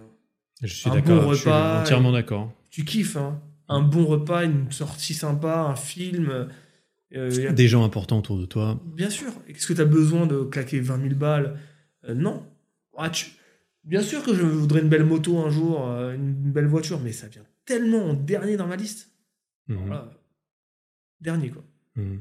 Ouais, donc c'est ouais, ok. Bah c'est ça m'a l'air très bien parti. C'est cette histoire. Là, tu es actuellement en transformation physique, c'est ça? Ouais, pour, pour jouer Vegeta, il va falloir. Donc c'est ça, c'est ça la, mo- la, la motivation principale. J'adore faire des trucs autour d'une transfo parce que c'est pour le business aussi, on Ouais, va pas bah, se mentir. Je suis d'accord avec toi. C'est-à-dire faire un film et euh, à chaque fois je faisais transformation, j'allais plus loin, je fais une sèche, meilleure physique natine, nanana, ok. Et là, quand j'ai fini la dernière fois, à chaque fois je vais plus loin, j'arrive toujours à avoir un meilleur physique la- la- à la transfo d'avant, on voit une évolution. Là, j'ai dit, mais il n'y a plus de sens. Quoi, je vais recommencer là? Juste pour le public. Eh les gars, je recommence une transformation, le meilleur physique, ouais Et j'ai dit, ok, j'avais commencé à me lancer dans le truc et, et j'y arrivais pas. J'ai fait, ouais, mais j'ai même plus envie de faire de la muscu pour mes abonnés, j'ai envie de la faire pour moi là. Ouais. Et j'allais à la salle pour moi, et je dis, même pas envie de me filmer, c'est pour moi. Là, je prends du plaisir à faire de la muscu pour moi. Et quand il y a eu le Dragon Ball, je fais, ok, là, il y a un truc. Là, je vais pouvoir me surpasser, et là, j'ai une raison de faire une transfo encore plus vénère. Elle est vraiment bas dans la matière grasse, tu vois. Il mhm. faut vraiment que je sois sec. Vegeta, il est très sec. Il est pas Ah bah. Dragon Ball, ils sont pas, sont pas gras. hein. Ils sont pas massifs de ouf, quoi que vous suivez, mais Vegeta, il va être fin, quoi. Il va être fin, mais très sec. Donc je me dis, euh, euh, là, j'ai une raison de me surpasser, et je- surtout aujourd'hui, je sais le faire. Euh, la dernière fois que j'ai fait ma sèche, j'étais descendu à, je crois, 13-14% de matière grasse, euh, voire 15. 15, ça rend plutôt bien sur moi. Mais là, je me dis, il faut descendre à 9. Là, il faut montrer un truc de ouf. Ça, Et je sais que je suis capable, mais il faut être patient. Ouais. Et t'as une, t'as une date? T'as une date, euh, une date euh, an symbolique ou mythique? J'ai un an devant moi, Ouais. le tournage va pas Parce que l'idée, c'est pour ça. Et en plus, quelque part, tu représentes aussi bah, ta marque et tout. Ouais, ça me laisse de Donc, je suppose que ça, c'est une petite euh, carotte en plus de te Là, dire. il y a toutes les euh, raisons du monde de faire ça super bien. Et ça fait créer du contenu, ça fait euh, se surpasser. Je, je m'entraîne intelligemment, je me blesse moins, je sais manger. C'est cool. mhm. Ouais. Non, c'est tout ce que tout ce que je te souhaite, c'est de d'aller au bout de, de ça Merci. et de, de pouvoir de pouvoir réussir. à- Enfin, tu m'as l'air d'être vachement bien parti au niveau de de comment tu assures tes arrières. Ça va. Malgré le, le fait que euh, on pourrait se dire tiens Abner il fait beaucoup de choses euh, etc. On peut se dire ça et on peut se dire ah, il fait trop de trucs, il va se planter. Ben non, c'est que je fais intelligemment beaucoup de choses. Mais euh, je les pole, pole positionne. Mhm. Pole position aujourd'hui, c'est c'est Broadway. On sent que c'est Broadway aujourd'hui. Tout mon Mhm. contenu, il est plus ou moins autour de ça. Mais je le fais intelligemment. Je fais pas un truc lourd. Euh, non, je fais un truc un peu fun. euh, et il y a toujours Broadway dans la boucle. C'est tout. Mhm. Et YouTube, t'as pas prévu euh, de t'en lasser Comme d'autres choses ont pu t'intéresser un temps et ensuite la flamme Ça s'évapore fait un longtemps peu. que j'en fais quand même. Ça fait longtemps, 11 ans de YouTube. Non, je suis pas lassé. Le seul truc qui peut être lassant, c'est quand les, les vues descendent, quand ça baisse. Ça peut, être, ça peut foutre un coup. Ouais. Mais sinon, non, au contraire, moi, au moindre bon résultat, je suis bouillant et je kiffe, quoi. J'adore ça. Mhm. Et un temps, je me souviens, j'avais vu, alors je sais plus si c'était dans une vidéo ou un tweet ou une story ou quoi, où tu parlais de l'algorithme de YouTube qui changeait régulièrement et qui mettait moins en avant tes vidéos à toi, etc., et que ça te cassait les couilles, et tout ça. Ouais. Est-ce que Non, toujours... euh, je le pense plus. C'est-à-dire, moi, c'est. euh, on se dit tout ça quand on marche moins, Hmm. mais c'est un mélange. Certes, l'algorithme change, mais ça veut pas dire qu'il va pas te mettre en avant. Il change, et toi, il faut que tu te recycles un peu. Il faut que tu t'adaptes un petit peu à l'algorithme, et il faut que tu redeviennes intéressant. Hmm. Parce que je me rappelle, il y a plein de moments où ça marchait moins, et je dis ouais, c'est l'algorithme, alors qu'en fait, c'était moi qui, qui était nul à chier, quoi. C'était moi qui n'était qui n'avait pas de flamme, qui n'avait pas d'étincelle et qui avec qui c'était euh, il y avait pas de fil conducteur et d'un coup bah ça marche moins. OK. Et dès que tu comprends pourquoi ça marche moins, tu fais OK, j'ai compris, il faut un fil conducteur et là ça marche. Hmm. Après des fois ça marche moins par malchance. L'algorithme tu vois, j'ai sorti une vidéo la dernière que j'ai sortie. Euh, simple hein, je dis la campagne à Quand tu quittes euh, Paris Ouais, je dis ça ou je dis je vais faire un potager chez moi et tout. Elle était classée numéro 1 sur 10 direct. Ouais. Donc elle était très bien partie pour euh, faire 100, 50 000 vues euh, en un mois. Ce qui est un très beau score aujourd'hui pour une chaîne comme la mienne. Et en fait, deux jours après, elle est démonétisée. Bam ça s'arrête, ça monte Les plus. démonétiser Ouais, enfin, il y a Ah eu. oui. Parce que je dis, je dis bitcoin cul dedans, donc Ah oui. un truc comme ça. et euh, la chatte. Et du coup, euh, démonétisé. Et hop, bah, ouais. évidemment, c'était comme ça. Et hop, pouf, Ouais, bah, évidemment. direct. Ouais. Donc elle a monté, monté 60 000 et hop, après elle stagne. Dommage. C'était cool de me dire, ah, c'est cool, là, j'ai retrouvé un format. euh. Bon, après, je sais que ça peut, ce format peut marcher, du coup. Oui. T'as déjà Ouais. validé un peu le concept aussi avec les vidéos que t'as fait avec Jigme, avec Jigme Ouais, bien bien sûr. qui était, qui était très cool et très, très sympa. Il y a ce il y a ce côté apaisant de cultiver son potager que beaucoup de gens peuvent vivre par procuration un petit peu en regardant, euh, en regardant les vidéos. Et c'est vrai que c'est, c'est vrai que c'est vachement stylé. Je t'avais vu, je t'avais entendu dire une fois que à l'école, plus jeune, quand tu recevais une mauvaise note, enfin, t'étais intéressé, euh, slash même doué, quand tu recevais une mauvaise note, parfois tu te braquais et tu, ça y est, tu arrêtais de, tu voulais Ouais. plus, euh, tu voulais plus travailler. C'est, c'était un peu ça? Ça me ressemble beaucoup avec aujourd'hui. En en plus, c'est que dès que je commençais une nouvelle année scolaire, j'avais des résolutions de ouf. Carré, tu vas Ah, faire des choses bien. Ouais. Ça va être génial, tu vas tout bien souligner avec ta règle et bien écrire et tout ça. Ouais. Je fais le taf je faisais le taf à fond. Genre de- un monstre. Tu arrives, c'est le premier de la classe direct. Et au moindre défaillance, tout s'effondre. Et dès qu'il y avait une défaillance quelque part, une note qui descendait, un prof qui me faisait une réflexion, dans ma tête, tout s'effondrait et j'ai devenu le pire élève. Et c'est fini. Donc à chaque fois, c'était ça. Un mois où je suis excellent et neuf mois où c'est fini. Hmm. Tout le temps. Et aujourd'hui, du coup, tu reçois des commentaires négatifs, tu reçois des, des mauvaises notes, en fait, des gens qui regardent, tu reçois des mauvaises notes du CNC qui te dit, bah, monsieur, c'est pas suffisant, on vous donne pas d'argent. Hmm. Non. Est-ce que tu le gères différemment depuis? Ouais. Tu comprends que c'est pas toi le responsable là sur le coup et que pas que toi et non tu te bah, après tu deviens mature hein, tout simplement. T'es pas, pas un gamin de, de 9 ans, 8 ans qui comprend Mhm. pas ce qui se passe. Non mais je comprends mieux donc euh, non. J'ai pas le même comportement on va dire. Ok. Bah, Venir, c'était vachement sympa de, de discuter avec toi de, de tout ça. C'est ouf hein. C'est je te l'ai dit au début, j'ai fait beaucoup de podcasts comme ça en 10 ans, j'en ai fait euh, peut-être une quinzaine, allez, une bonne dizaine. quand même. ah oui. une bonne dizaine, on va dire. Et à chaque fois, je me dis, ouais, fais attention à pas redire les mêmes choses. Et à chaque fois, finalement, euh, ça change. Et aujourd'hui, j'avais encore un peu peur de, de dire les mêmes choses. Et je crois qu'il y a très peu de choses que j'ai répétées. Mhm. Je suis content. On a parlé de plein de trucs. moi aussi. ouais, vraiment cool. Ouais, c'était vraiment stylé. T'es Bah, grave à l'écoute, c'est génial. quoi. Ah bah moi je suis sincèrement intéressé. Euh, Comme j'ai dit, euh, tu peux dire bitch chat de cul euh, parce que même si je suis démonétisé, je m'en bats les couilles, tu vois. Si je fais pas, je fais pas le podcast pour ça. Et j'ai dit couilles, putain. Ah, ça y est, je perds, je perds euh, 60 balles parce que la vidéo sera pas monétisée. non, mais tu vois, moi c'est- je m'en c'est dans fous. la c'est pour la... minute, C'est dans la première minute qu'il faut pas dire de gros. Ouais, bon bah moi c'est pour euh, c'est pour euh, avoir des discussions qui m'intéressent personnellement. Euh, je fais, c'est comme toi, tout ce que tu fais, t'es pas intéressé, tu le fais, tu le fais pas, tu Ouais. le fais plus, tu le fais pas longtemps. Bah, moi c'est exactement la même chose. Ce podcast c'est un projet euh, passion, ça me permet de rencontrer des gens passionnants et passionnés comme toi pour le coup, et je comprends très bien, enfin d'autant mieux parce que je moi-même je consomme ton contenu depuis depuis longtemps, possiblement. Je, non, je pense que c'est plus ou moins quand j'ai commencé le mien. Et, et je, ouais, bah je comprends pourquoi, pourquoi j'ai envie de continuer de, de voir euh, tes Bah, vidéos parce que le personnage, le, le fait que tu sois euh, à la fois euh, charismatique, que tu sais jouer, mais que dans tes vidéos on n'a pas l'impression que tu joues plus que, que ça. On sent que tu es quand même authentique et, et on a, on se dit, euh, Avner, c'est c'est le mec euh, qu'on a envie d'avoir comme pote, qui est sympa, qui est extraverti, qui met l'ambiance, qui a toujours une bonne blague de cul à sortir au bon moment, tu vois. Quand c'est pas son cul qui sort. C'est toi qui as sorti la bonne vanne. c'est vrai. Et ouais, donc, du coup, c'était un plaisir. Et puis, euh, je me réjouis qu'on puisse se faire un petit poker euh, à l'occasion.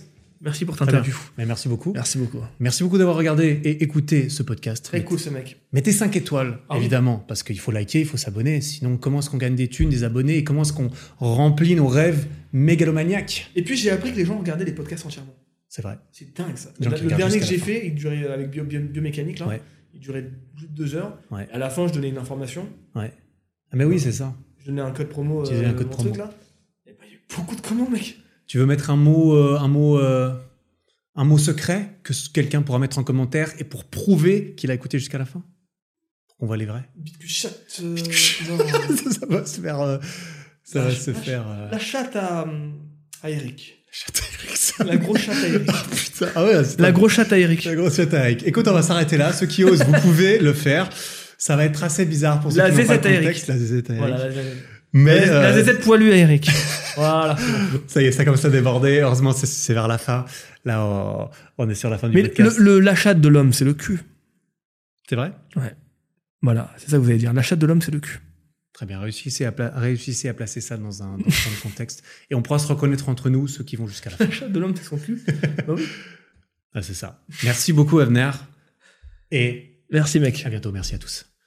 Bon, t'as officiellement atteint la fin de cet épisode. Félicitations. Si le podcast te plaît, n'hésite pas à me le faire savoir en lui mettant 5 étoiles sur Spotify et Apple Podcast et en t'abonnant pour ne rien rater. Et ça, tu peux le faire là, maintenant, en sortant ton téléphone. Ça prend 5 secondes, tu vois.